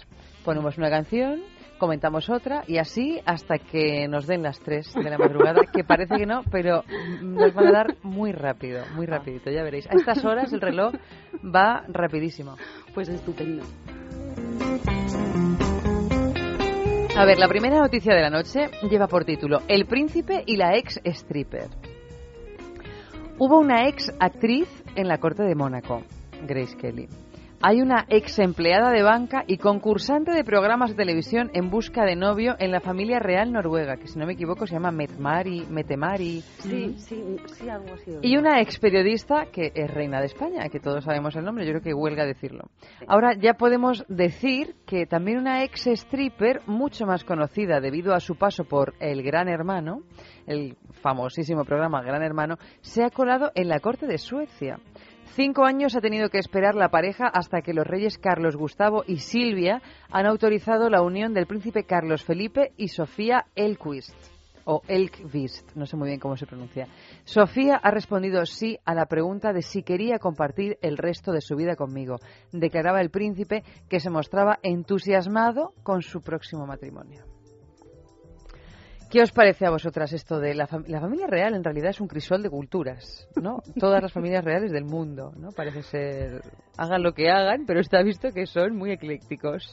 Hombre, van mostrando lo que ocurre en, en la vida normal también. Y deberían demostrarse eh, como innecesarios, ¿no? Esos personajes en el mundo. Claro, ya es Porque- una- estamos ya cayendo en una especie O sea, de ludismo, ¿no? Sí, y además eso, que una política de lo que es correcto, ¿no? La política correcta de cómo deben de comportarse y luego lo que realmente hacen toda esta gente, ¿no? O sea, que quieren ser libres, pasárselo bien, lógicamente, vamos, pero a la vez están dando una imagen de un país, ¿no? Entonces, bueno, es una contradicción. Y yo creo que también es Están algo dando una imagen que yo creo que hay que apuntar, están dando una imagen que la pueden dar, entre otras cosas, por el presupuesto de todos los ciudadanos de ese país. Efectivamente, porque eso se lo están pagando encima con el dinero de todos los que tributamos, entonces se lo tendría que pensar un poquito antes de hacer cosas Claro, la verdad es que a la luz de la noticia de Suecia, mm, que el, eh, el príncipe Carlos Felipe se ha casado con una concursante de Gran Hermano, lo de Leticia es... Claro, fíjate, ¿eh? No es una santa. Se queda en agua de borrajas, Mm, claro ¿no? que sí. Sí, es una cosa... Yo, mm, vamos a ver, no soy una persona precisamente moralista, sino, bueno, tengo mi propia moral, por supuesto, pero soy una persona que sobre todo me gusta la libertad para mí y para los demás. Y, tengo también que decir que no soy monárquica, no de ahora, sino, mm, quiero decir, no es una moda en mí, ni es que me haya convencido nadie para que deje de ser lo que, lo que era o dejaba de ser. Yo soy republicana de, de hace muchos años. Mm, y no tengo ningún problema en reconocer si un rey es, eh, hace bien su papel y si es en un momento dado necesario, como lo pudo ser en España eh, el rey Juan Carlos, y hacer una labor eh, mm, bueno, pues que, que ayudó a la democracia. Todo eso no tengo ningún inconveniente en valorarlo, valorarlo positivamente y reconocer que hizo un papel muy importante. Pero por otro lado está todo este tipo de, situaciones que no hace falta, creo yo, comentar mm, de nuestra Casa Real, eh, pues que han afectado y afectan y van a afectar mucho al desarrollo de, de- de- de la historia de España y de la situación económica, política y del respeto que se nos tenga fuera de nuestras fronteras también. Y ya el que alguien de una casa real se case con una stripper, pues bueno, este no. Lo siento. Mire, nos da igual que esté muy enamorado, ¿no? Pero no. Pero no. Pero no porque sea rey, que en este caso es ya lo suficientemente importante, sino cualquier otro hombre, yo no lo miraría. ¿Pero por qué? ¿Qué pasa con las strippers? ¿Por Yo qué? no las puedo tomar en serio, eh, lo siento. Pero, en- Me tiene que todas demostrar mm, que esa mujer, pues, pues tiene, no sé, tiene muchas tiene muchas más cosas que ser, que además de ser una stripper. Quiero decir que, que, que algo más le tiene que caracterizar para que yo pueda pensar que puede hacer un buen papel, en este caso en una casa real. ¿Pero qué os parece más grave? ¿Que sea una stripper? Cosa que, mira, por otro lado, es hasta, hasta un... Divertido, Bueno, ¿no? Claro, Porque- divertido y que además tiene toda su técnica. Yo no sé cómo, cuán buena sería o cuán buena no sería, pero lo de que sea concursante de Gran Hermano, a mí que me parece muchísimo más grave Sí. que lo del tema del stripper. Sí, Porque sí. yo hace Es ya miles de años que no veo Gran Hermano, pero recuerdo por aquellas primeras ediciones cuando todo el mundo, quien más quien menos, reconocía a alguien por la calle o había visto algún capítulo o dos o incluso más. Es que Sí, sí, sí, tela marinera con el asunto. Sí, sí, sí. Y sin embargo ha sido un programa que ha gustado mucho porque la gente, a mí amigos míos me lo han dicho, de que ven tanta miseria que se sienten ellos muy bien, ¿no? Porque es Bueno, mira. triste, ¿no? Sí, es, es así de triste. Pero es verdad que una persona que se mete en ese programa, ¿qué nivel tiene? Mm, No quiero despreciar a nadie, ¿no? Pero tener que llegar a ese nivel, o bien necesitas mucho el dinero y te vendes. Porque, porque Por- cuando ganas Gran Hermano te dan dinero. Yo me imagino que sí. Porque Pero si cuando no participas, entiendo. porque claro, solo puede ganar uno, pero cuando participas, eh, ¿te pagan algo por cada uno de los días que estás allí? ¿O simplemente la manutención? y- Tendríamos que haber invitado a alguno de estos concursantes. Claro, para que me imagino que se debe de contar ya por miles, porque la cantidad de ediciones que llevaban, ¿no? No sé Sí, si se sigue sí. emitiendo, ¿no? Pero Sí, sí, pero eso es un poco de... Normalmente la gente que está ahí tiene un nivel de cultura muy bajo, ¿no? Que bueno, que hay gente con un nivel cultural bajo que luego tiene muy buen corazón y muy grande y tiene otros valores, pero ahí ni siquiera esos valores, porque están todo el día como peleando, ¿no? Y con envidias, con maldades, con... no sé, que es un tipo de, de nivel mm, de humanidad que no es el más deseable para que lleve un país. De cualquier forma, mm, estamos, por desgracia, en un mundo que tiene muchísima hipocresía y muchísima moralina. O sea que a mí, el hecho de que ese príncipe sea, se case con esta chica, por mí chapo, a mí me la refanfinfla. O sea, cada uno que se case con quien quiera. Lo que pasa que entonces, mm, que no prediquen y que no promulguen eh, estados idílicos donde las cosas son así moralmente correctas y esto está bien y lo otro está mal, porque ellos son los primeros que ponen las normas, ¿no? Y luego se las saltan. O sea, que eso es lo que yo por un lado. Por otro lado, hay que tener, desde mi punto de vista, una mínima formación para estar al frente de un Estado, de una nación. Sí, de una formación cultural, intelectual, etcétera.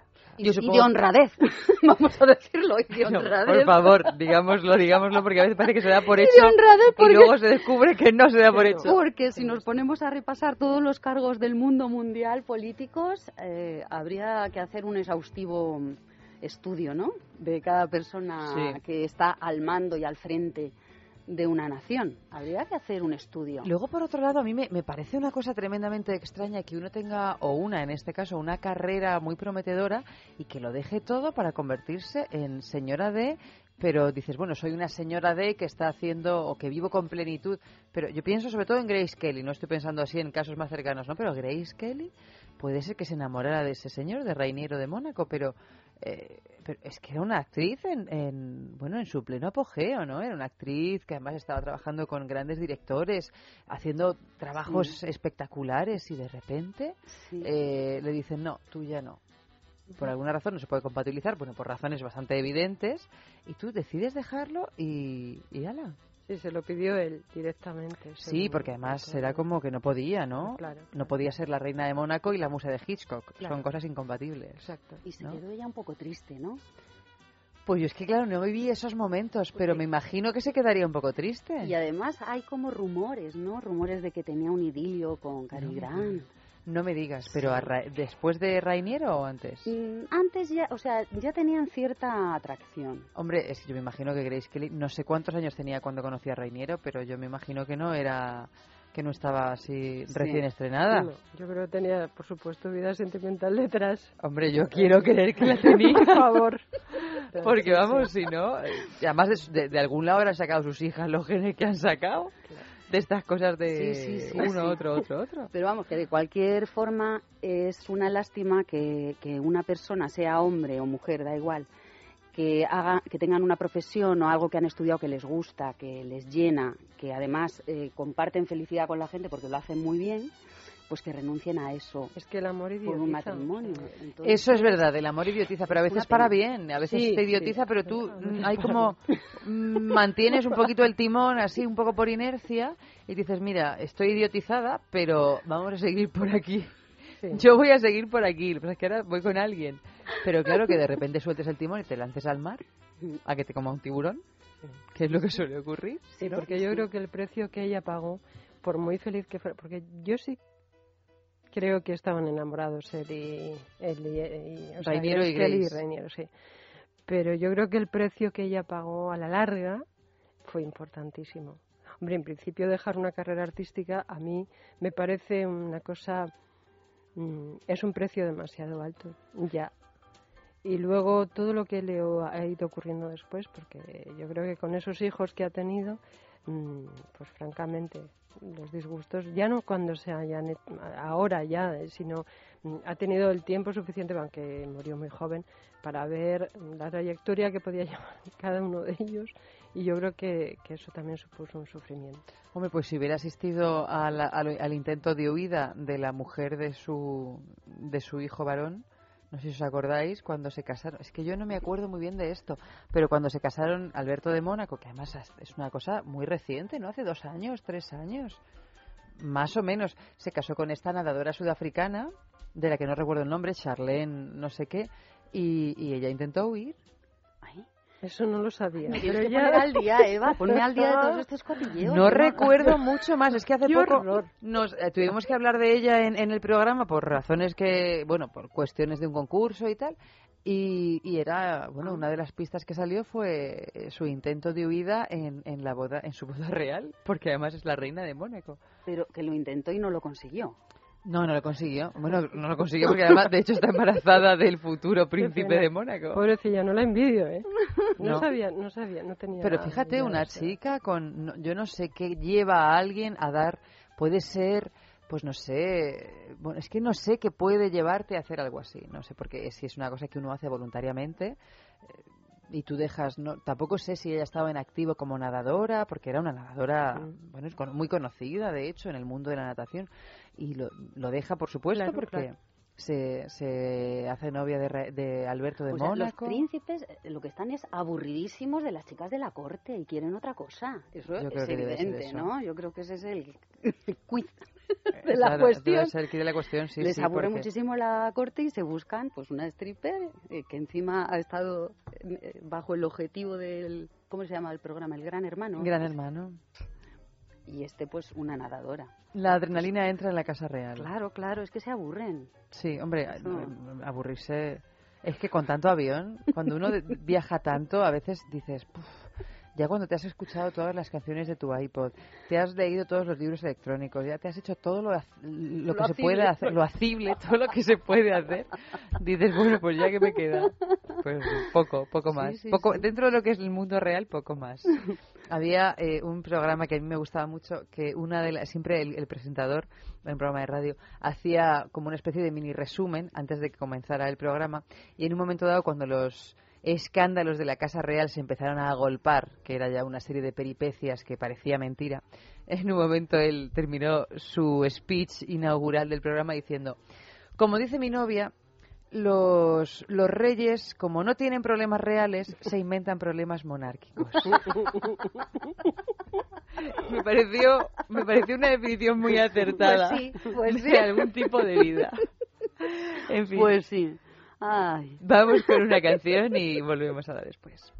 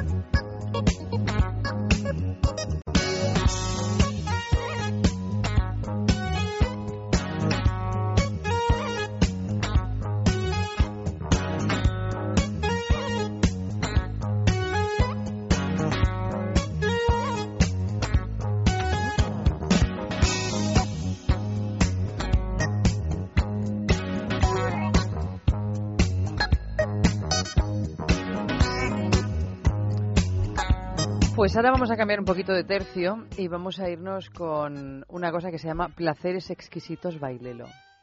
Que me imagino que no sabréis lo que es. ¿Te gusta más? Claro. Es que siempre que digamos placeres exquisitos, eh, pues se nos ponen los dientes largos, pero siempre que oigamos Lelo tenéis que pensar que es un sinónimo de placer exquisito. Lelo es una marca de juguetería sexual, pero una supermarca, una especie de, de bólido de todas las marcas de juguetería sexual. Hay muchas muy buenas, pero Lelo Está- es como, como la corte, es como la sangre azul de la juguetería sexual. En- entre los humanos todas las sangres son iguales, por mucho que nos quieran hacer creer otras cosas, pero entre los juguetes sexuales no. Ahí sí que podemos dar fe de que no. Entonces, si queréis recibir un, un regalo de Lelo, es decir, un juguete maravilloso, esta semana vais a recibir el Elise 2, ahora os explicaré lo que es, pues tenéis que hacer una fotografía muy sugerente de un lugar o, o de un objeto que os llene de recuerdos o que os llene de ganas de practicar algo. Algo excitante que no hayáis practicado hasta ahora, lo que sea, pero simplemente el lugar el lugar o el objeto, no, no la acción en sí. Simplemente algo que sea más sugerente que evidente. Y esa foto la mandáis a sexo arroba es radio punto fm, que es nuestra dirección de correo electrónico. Sexo arroba es radio punto fm. Eh, esta semana os voy a contar que estamos sorteando el vibrador Elise 2, que es un vibrador con un acabado suave como la seda, como por otra parte todos los juguetes de Lelo que tienen un acabado suave como la seda. Tiene un diseño elegante para un vibrador muy largo y muy suavecito, de un grosor para amantes exigentes. O sea que estamos aquí hablando ya de, de, de Grace Kelly antes de conocer a Cary Grant. Motores en la punta y en la base, con ocho modos ajustables de vibración. Es, por supuesto, 100% sumergible, es recargable y además nos da cuatro horas de uso continuo. Por si acaso, oye, cada cual mm, la cosa puede no tener límite. Diseño de silicona ultra suave y biocompatible y además garantía de calidad de 10 años. Todo esto, pues simplemente por escribirnos un mail con una foto adjunta, con esa cosa sugerente que, que os haya pasado este verano, este invierno, el pasado otoño, cuando sea. Y si queréis ver realmente cómo es ese Elise 2, pues os metéis en la página web de, de Lelo, www.lelo.com. Si estáis escuchando este programa vía podcast, como muchísimos oyentes hacen, y lo estáis escuchando a día 5 de septiembre, no penséis, bueno, qué pena que se me haya pasado, ¿no? Porque si no estamos regalando el Elise 2, estaremos regalando otro juguete de Lelo, pero como todos los juguetes de Lelo tienen una calidad sin igual, merece la pena que nos lleve, que, no- que nos lleve a donde quiera y que nos llegue cual, cual sea. Si no hablas más cerquita del micro, Inés, solo te oirá tal vez Amalio. Y así a la lejanía. Pues nada, que no hay que desanimarse. cascos- no hay que desanimarse. En, en- bueno, y en estas cosas de los placeres exquisitos menos todavía. Bueno, vamos a cambiar también de tercio. Y la siguiente noticia os voy a leer en primer lugar el titular, que es Las horas más bajas del matrimonio. Los últimos datos de nupcialidad del Instituto Nacional de Estadística muestran cómo los españoles se casan cada vez más tarde. Pero hay otros indicadores más contundentes, por ejemplo, el fuerte retroceso en el número de bodas. En el año 2013 se celebraron un 8% menos de bodas que en el año 2012 y comparado con el año 2003 la caída es del 27%, es decir, que nos casamos un 27% menos, casi un 30% menos que en el año 2003. Existen razones estrictamente demográficas que ayudan a explicar estos datos. El número de matrimonios depende en parte de la cantidad de jóvenes que hay en edad de casarse.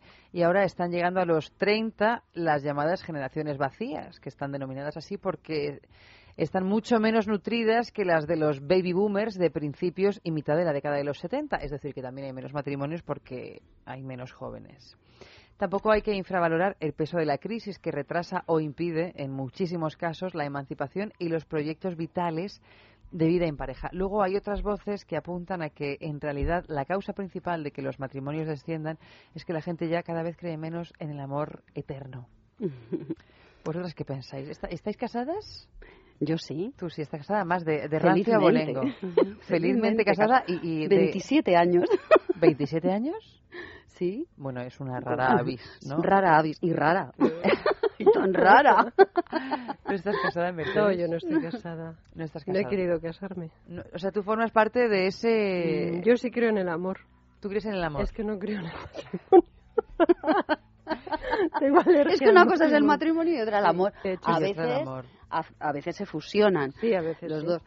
Pero yo creo que es que ocurre un poco eh, las tres razones que han dado. La que más me creo es que no hay dinero, o sea, para hacer. eh, Bueno, no hay dinero ni para casarse ni para nada. no hay dinero empezar. para nada, ni para casarse, ni para independizarte. Los hijos cada vez están más tarde en la casa. O sea, es un problema social de mucho fondo que, claro, para organizar un matrimonio te gastas un montón de dinero que lo tiras realmente. En un convite que es carísimo, en un viaje que por qué te tienes que ir a las islas, ¿sabes? Que, en fin, que ha habido épocas en el mundo que no se han podido hacer ciertos excesos o ciertos lujos y ahora se, pues bueno, parece que todo tiene que ir acompañado de mucha parafernalia. Pero sí que es verdad que ya esta moral o esta idea del amor eterno, hay en personas que sí que pueden vivir juntos muchísimo tiempo y va evolucionando el amor, porque nunca es igual, o sea, la pasión, esa pasión mm, va cambiando. O sea, yo ahora, por ejemplo, en, en mi caso, eh, nos tenemos un gran cariño, muchísima ternura, muchas cosas en común, pero la época esa fogosa, digamos, pues que hay gente que sí que lo mantiene, o de vez en cuando, como decía Jacques Brel, ¿no? El fuego del, del hogar que se reavivan, ¿no? Las cenizas. Pero que yo veo mm, por mm, gente que yo conozco que es, es verdad que ya no se creen en esos cuentos de hadas tanto. O sea que sí que creo que estas razones todas tienen algo de verdad. Pero, pero más allá de las razones, por supuesto, sociales, ¿por qué creéis que cada vez eh, somos más escépticos en lo que al amor se refiere? Porque yo creo que también, bueno, es verdad que lo del matrimonio es un contrato, es un contrato social que a veces uno se puede casar porque le apetezca simbólicamente, porque no deja de ser un rito, independientemente del rito por el que te cases, ¿no? Que sea un Mm. rito civil, un rito Mm. religioso, un rito Sí. pagano, por el que sea. Sí. Pero también pues puedes tener unos beneficios sociales que a lo mejor te puede interesar, tengas hijos, por las razones que sean. Pero más allá de eso, es verdad que yo creo que últimamente estamos como más descreídos, ¿no? De ciertas cosas, como por ejemplo, o de ciertos valores, si podemos llamar eh, al amor un a- valor, eh, que antes eran más intocables, ¿no? ¿Por qué Sí. pensáis que la gente ahora o tiene menos paciencia, es este, este tópico, ¿no? De antes las cosas duraban más porque teníamos más paciencia. ¿Realmente eso es verdad? ¿O simplemente que poco a poco nos hemos ido dando cuenta de que no es necesario o es imposible tener una, una compañera o un compañero para toda la vida? Yo es que creo que lo importante es la verdad, la verdad de cada uno. Entonces, em, no hay que dejarse llevar por lo mm, que otros opinen. Y es que siempre en la historia nos hemos dejado llevar por lo que es correcto hacer y, y entonces somos monos de imitación. Y, mm, y con el tema este de- del amor, yo creo que se puede amar de muchas formas y nos han enseñado una que tiene mucho que ver con el sometimiento. Entonces, lo ideal sería que una persona descubriera su verdad, cómo esa persona se siente feliz y no tiene por qué ser a lo mejor estando viviendo de la misma forma todos. O sea, que hay muchas formas de relaciones y a lo mejor hay gente que necesita más libertad.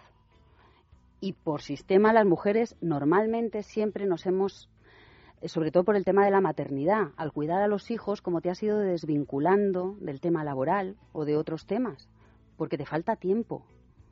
Entonces, al final se convierte todo en como en una división de roles, no lo que tú has elegido, sino lo que te viene. Entonces, yo creo que eso también también es Sí, sí, algo creo es que, que la gente es verdad que está desencantada, pero porque son incapaces de amar hasta, hasta el final. Es decir, que, que hay un deterioro general de muchísimas cosas, no solo del amor, sino de todo en general. Y, y el amor, claro, sale también perdiendo, porque el egoísmo se ve muchísimo. Entonces, cuando hay egoísmo, no hay amor, evidentemente. La gente se cansa rápido y, y acumula parejas, acumula relaciones sin conocerse, como dice Inés, sin conocerse a sí mismos y sin tampoco estar dispuestos a dar. Es decir, no hace falta casarse para, voy a decir una cosa que es evidente, pero mm, lo digo porque sí que lo he experimentado. No hace falta casarse para estar dispuesto a entregarse y, y, mm, hacer un, un pacto, un contrato o, o lo que quieras con una persona a la que se ama. Eso, mm, en mi caso, por lo menos es así. Es decir, yo no he necesitado casarme para cuando he amado a mis parejas. eh, llegar incluso a, a ahora, ahora que lo veo en la distancia, decir, todo tiene que tener un límite, también la capacidad de amar y de entregarse. Y aunque no he estado casada, sí he estado comprometida, sí he tenido una convivencia de años con, con un hombre y luego he tenido pues una serie de relaciones y de amores y siempre me he comprometido. Mm, No voy a decir que mis parejas no lo hayan hecho, sí que ha habido alguno que sí lo, ha podido hacer, pero en general eh, la gente está muy perdida en ese sentido, en el sentido del compromiso por el compromiso, en el compromiso de, de decir te quiero, quiero estar contigo, pero quiero estar contigo cuando eres feliz, cuando me haces feliz, cuando todo va bien y cuando hay dificultades también. La gente huye de las dificultades, huye de los problemas por sistema. Y en la sociedad que estamos viviendo, y sobre todo la gente en las edades que tú dices, Eva, de veintitantos, treinta y tantos, siempre hay excepciones, pero no están acostumbrados a apostar fuerte. A apostar fuerte, en este caso, por el amor. Y decir, ocurra lo que ocurra, yo te quiero y ya está. Y no voy a salir a la primera de cambio huyendo. Y yo sí conozco muchas historias en las que ella, él o las dos, eh, sean dos mujeres o dos hombres, cuando hay el más mínimo problema, salen huyendo. De unos años para acá, cada vez más. Es escandaloso. O sea, es, es mm, mm, una falta de, de, de entrega total. Entonces ya ni estás casado, ni con papeles, ni con convivencia, o te ves los fines de semana. Da igual. En cuanto hay un obstáculo, se acabó, se rompe la baraja y ya está. Y además es que ahora el mundo parece que tiene carencia de contacto realmente. O sea, con tanto mundo virtual, tanto WhatsApp, tan... No se ha olvidado el trato humano de la sencillez, de las cosas cotidianas, que eso es el amor. Y tendríamos que volver otra vez a encontrarnos con nuestro cuerpo, con nuestros sentidos y a redescubrirlos. Y el placer infinito que dan, o sea, cosas pequeñitas que tenemos al alcance de la mano, pero que se van olvidando con este ritmo de, de vida frenético que llevamos. Entonces, yo creo que sería esa lo- la solución del mundo. También el volver al contacto, al cariño, al hacer favores y sentirte contento con ese favor que estás haciendo, porque ahora lo que se busca y lo que se ha inculcado a las mentes jóvenes es el éxito, lo rápido, la fama, yupi, tengo esto, la tecnología, tengo 300.000 amigos, pero ¿qué es un amigo? ¿Qué es una relación de pareja? Claro, muchas veces nos ponen que- el ejemplo de, de que antes también es verdad lo que tú apuntabas, Inés, del sometimiento, de que era mucho más difícil, de que también socialmente no se podía, de cómo te iban a ver, el hecho de que te separaras, ¿no? Pero entre el sometimiento o el me ato a ti de por vida, si tú te hundes, pues me hundo yo, y si yo me hundo, pues tú, esperemos que te vengas conmigo, a lo de ahora, eh, pues probablemente haya también un largo camino que recorrer, ¿no? No estamos hablando de que uno tenga que someterse No, no. a un sentimiento que probablemente eh, de manera también orgánica y natural llegue un momento en que en muchísimas ocasiones desaparezca, ¿no? Pero cuando ni siquiera uno se da la oportunidad de saber si ha desaparecido es simplemente pues ya me he cansado como me canso realmente de todas las cosas no porque también si nos paramos a pensar eh, edu- educados en la inmediatez como estamos hoy por hoy eh, en todo en la vida por qué vamos a, a tener una actitud diferente en aspectos amorosos no Claro. pero sí y- pero ¿qué, qué tiene de diferente el amor no es que el amor que pues un poco lo que decíais que es qué es el amor no el amor es una cosa que del que hago uso como hago uso de, de, de todos los objetos que me rodean no que cada vez son más y, y está muy bien yo creo que está muy bien que uno establezca los límites de sufrimiento con- más que inconsciente que conscientemente, supongo, pero que los límites de sufrimiento no son, ay, tiro la toalla al primer escalón, claro. porque mira, esto es insoportable. Yo, Claro. como no hay escaleras mecánicas, es que no subo. Entonces estamos muy, muy, muy mimados, ¿no? Por una sociedad que nos está haciendo, por una sociedad que yo creo que que cada vez es más paternalista, por lo cual nos convierte cada vez en más eh, en más infantiles, ¿no? Sí, Donde sí, todo sí, lo aprendemos en base a prohibiciones, ¿no? En lugar a- en base a reflexiones. Yo cuando veo los botellones que están, por supuesto, todos prohibidos, como básicamente todo en la vida, que está todo prohibido, y me he dado cuenta, no me he dado cuenta, simplemente he descubierto que está hasta prohibido conducir con chanclas. Bueno, yo no lo sabía, en realidad. Sí, creo que esa norma la he oído hace, pero hace poco, vamos. Pues no lo sé, a mí me Así lo ha dicho mi nueva. madre, ay, no te vayas con chanclas, que está prohibido conducir con chanclas. Digo, ah, que también está prohibido conducir con chanclas. Bueno, pues Pero eso es para poner multas. bueno, por supuesto, claro, cada cosa está prohibida por una razón. Pero yo cada vez que voy y por una plaza, por un lugar y veo los botellones llenos de botellas por el suelo y tal, pienso, digo, pero es que claro, ¿cómo vamos a tener eh, ¿cómo vamos a haber integrado la reflexión de yo quiero estar aquí disfrutando de mi botellón, pero después lo recojo, lo tiro?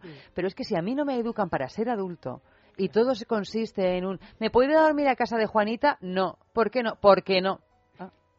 Pues, pues nada, y yo asumo eso como, la, como, como una orden y no establezco eh, ni, ni reflexiono, ni me paro a pensar el por qué no puedo ir o, o no me hacen pensar, ¿no? no me ayudan a pensar el por qué no es bueno que yo me vaya a dormir a casa de Juanita, en el caso de que no lo sea. Claro, todo eh, responde a una orden y yo, por supuesto, me, me tengo que revelar porque en la naturaleza de todos está el hecho de revelarse, ¿no? Pero de revelarse también como un niño de pataleta. O sea, en lugar de explicarnos y de y de darnos la oportunidad ¿no? de, de una reflexión y de que las cosas a veces es bueno hacerlas, a veces no es bueno hacerlas, pero si todos somos responsables y aunamos los conceptos de libertad y responsabilidad, Eh, claro. pues eh, mejor, mucho mejor nos iría. Pero es que, claro, Mm. la única libertad que nos interesa es la que carece de responsabilidad porque no necesitamos la, liber- la responsabilidad, porque ya hay alguien que nos está diciendo lo que hay que hacer y lo que no hay que hacer. Entonces, ¿por qué en el amor va a ser distinto, no?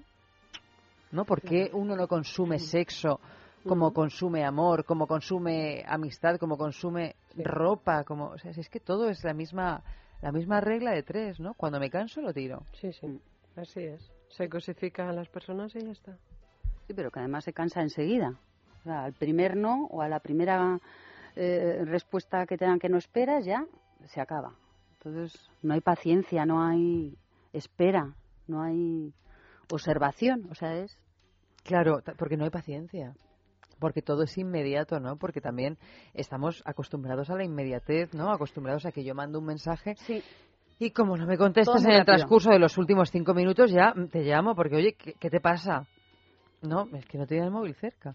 Ah, bueno, qué susto me has dado. Es que, o sea, es esta cosa. Yo me acuerdo que hace un tiempo, me parece que salió un libro, me parece que fue un libro, que era una psicóloga que era psicóloga, no me acuerdo, solo me acuerdo de, de lo que iba y era sobre el mal que nos han hecho las películas de Hollywood, con vistas al amor, ¿no? Estos amores que son como eh, siempre frenéticos y, y siempre como ardorosos, ¿no? Sí. Y es como, yo quiero vivir eso constantemente. Y en el momento en que algo decae, y, y me imagino que habrá que trabajar para que eso no decaiga, y porque inevitablemente, como todo, hay una gravedad que se lo lleva para abajo. Pero, pero cuando tenemos el, el espejo de que el amor verdadero es el que siempre está a, a mil revoluciones, claro, en el momento en que bajo a 800 digo, es que no era de verdad. Y sí, era de- es de verdad, pero está en otro punto. Bueno, o, o- o no sabemos si es verdad o no es verdad, porque eh, descubrir lo que es verdad es una cosa muy complicada y para eso hay que ponerle también paciencia, ¿no? Porque ojalá uno supiera que es verdad y que no es verdad, ¿no? La paciencia yo la veo en un jardín o en un huerto, que todo necesita un tiempo, un proceso. Y hay un refrán que dice una señora de mi pueblo, muy refranera, que es el tiempo madura más que el sol. Y, y es lo que hay que tener, tiempo. Con esto de no tener tiempo, o sea, mm, no se disfruta el tiempo. Parece que ahora todo es más rápido, mm, tienes tiempo de muchas cosas, a- dando bo- a los botones. En realidad, se desaprovecha más que nunca el tiempo. Yo no sé. Precisamente el amor lo que más necesita es tiempo. Sí. Es, un- es una evidencia, pero es así. Tiempo para todo. Para el sexo, para escuchar, para esperar, para resolver el día a día que no es Hollywood y también para vivir historias que son mm, a veces tan bonitas o más bonitas que las historias de Hollywood. Si uno tiene la fortuna de, de vivirlas, la realidad se dice, pero es cierto, puede, puede llegar a, a veces a ser tan sorprendente o mucho más que una buena novela o, un- o el mejor de los poemas. Pero claro, para eso te tienes que encontrar eh, con una persona que te haga vivir así, pero si... Y disfrutar sin contarlo. y y en el anonimato. sin contarlo. Sin contarlo. Ah, sí, sí, claro. En el anonimato, Sin ¿no? contarlo, claro. Sí, no, no, no puedo llegar más allá de quien estaba pensando yo ahora mismo, porque además sería descubrir cosas que no debo descubrir, pero sí es, es verdad que no. Uno puede vivir cosas maravillosas y aunque no las cuentes y están ahí. Pero claro, hay que, hay que echarle tiempo.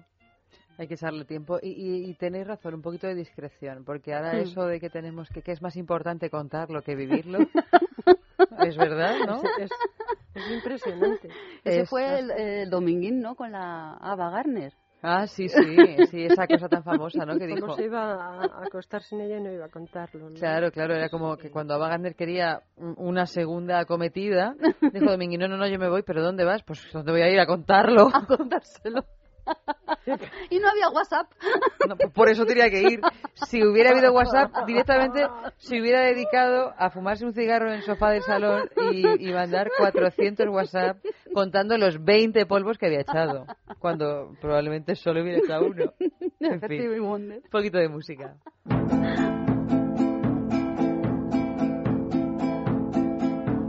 Por el sendero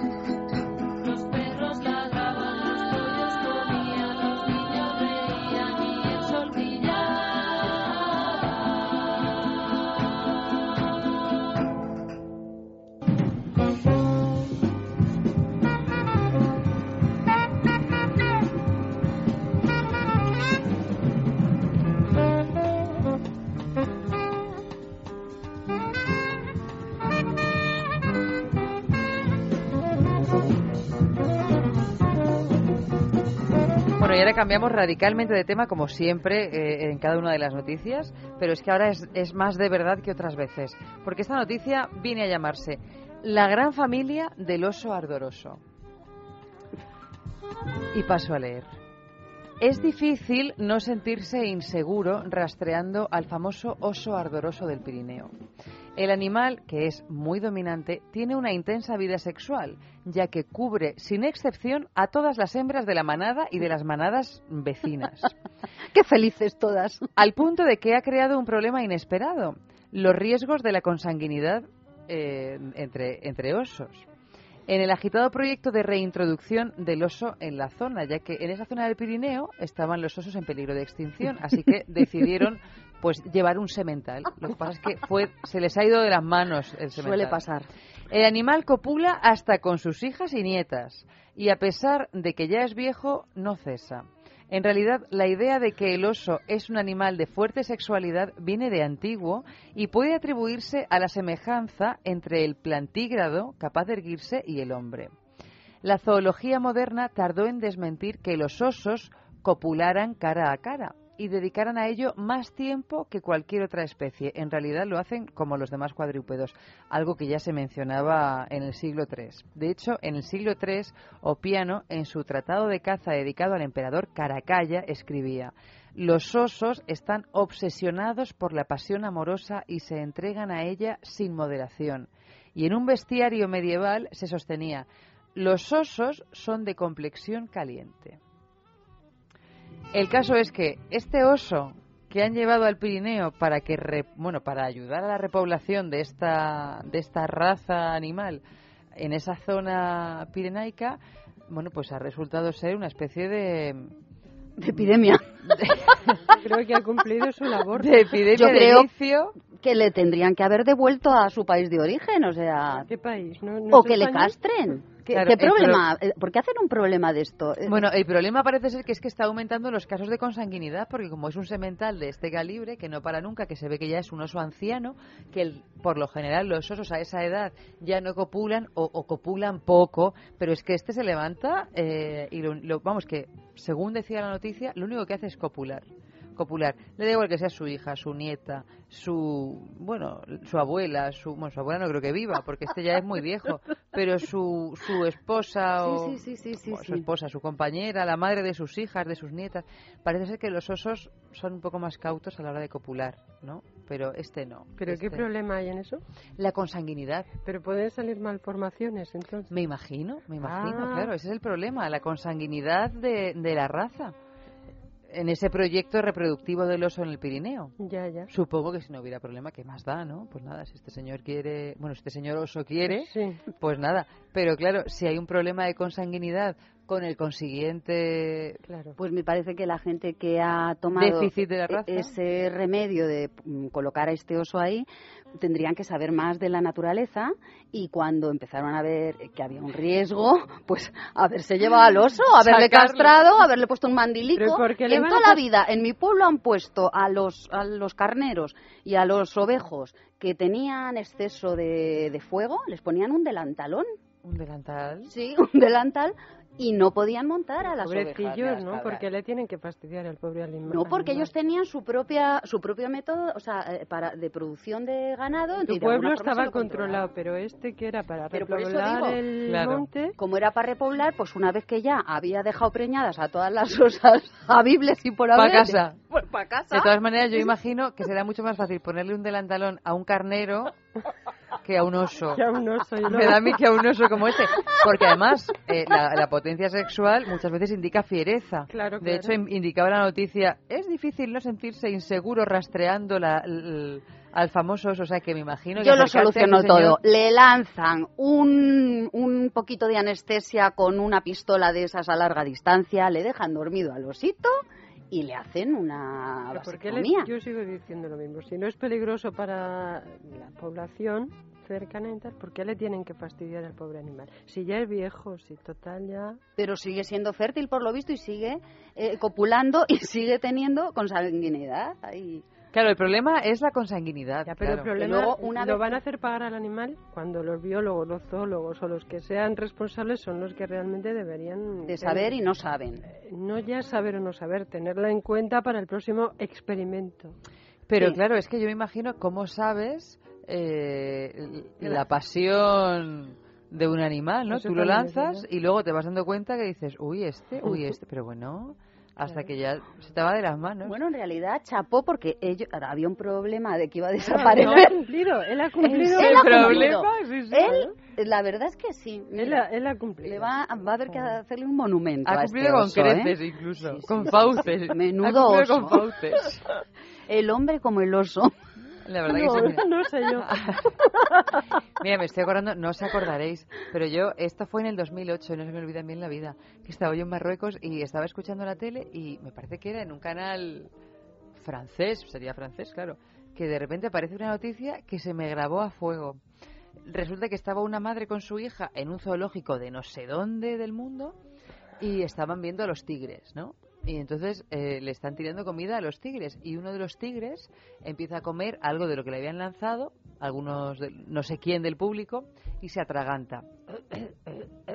se atraganta y la mujer, ni corta ni perezosa, Tiro. se tiró, le, le practicó, no sé cómo se llama, lo de que te saquen el trocito de alimento que te tapona la faringe y cuando consiguió que expulsara ese trozo de alimento, le practicó el boca fauces.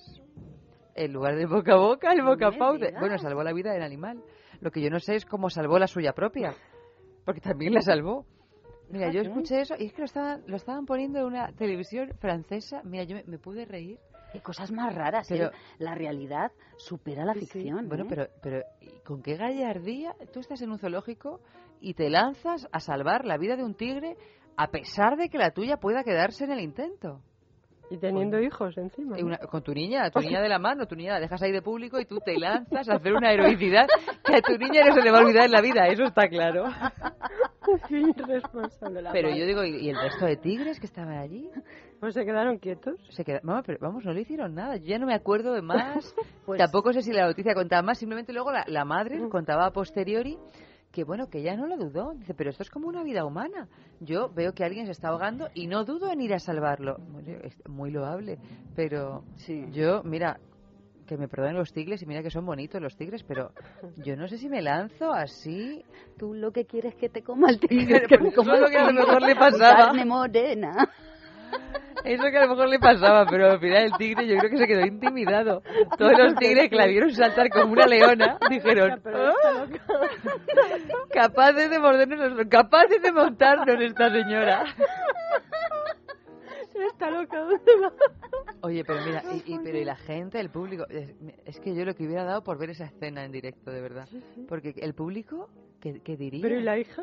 Bueno, y la, la hija, Yo la hija- La hija abandonada se la comió otro tigre que pasaba por allí o otro animal, porque como no la cuidaba la madre,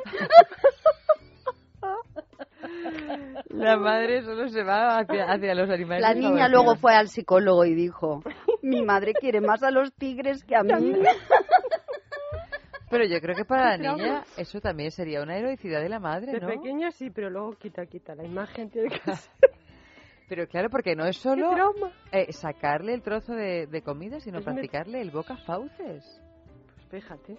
O sea, el boca Pero fauces. eso es muy raro. Sí, mira, porque eso no- hay la que boca buscarlo. humana es muchísimo más pequeña A que ver, la si boca de un vamos a mirar dimensiones, sí, pero la tía le insufla aire y le salva.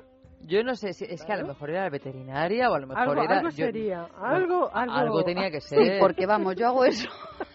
Hombre, algo tenía que ser, yo si estoy nosotras convencida. hacemos eso, no sé. Si Vamos, yo- saldríamos vivas. Probablemente no. Pero porque a lo mejor nos acercaríamos con tal miedo Hombre, que el resto de tigres lo olerían Claro, y claro, claro. nos llevarían para adelante. Pero ahí se Eso es cierto, la, la seguridad con la que va una persona a los sitios hace muchísimo. Y los animales lo detestan. Sí, sí. Sabían que esa mujer iba a salvar a ese tigre y ya está. Y se quedaron todos para ahí. Para ahí.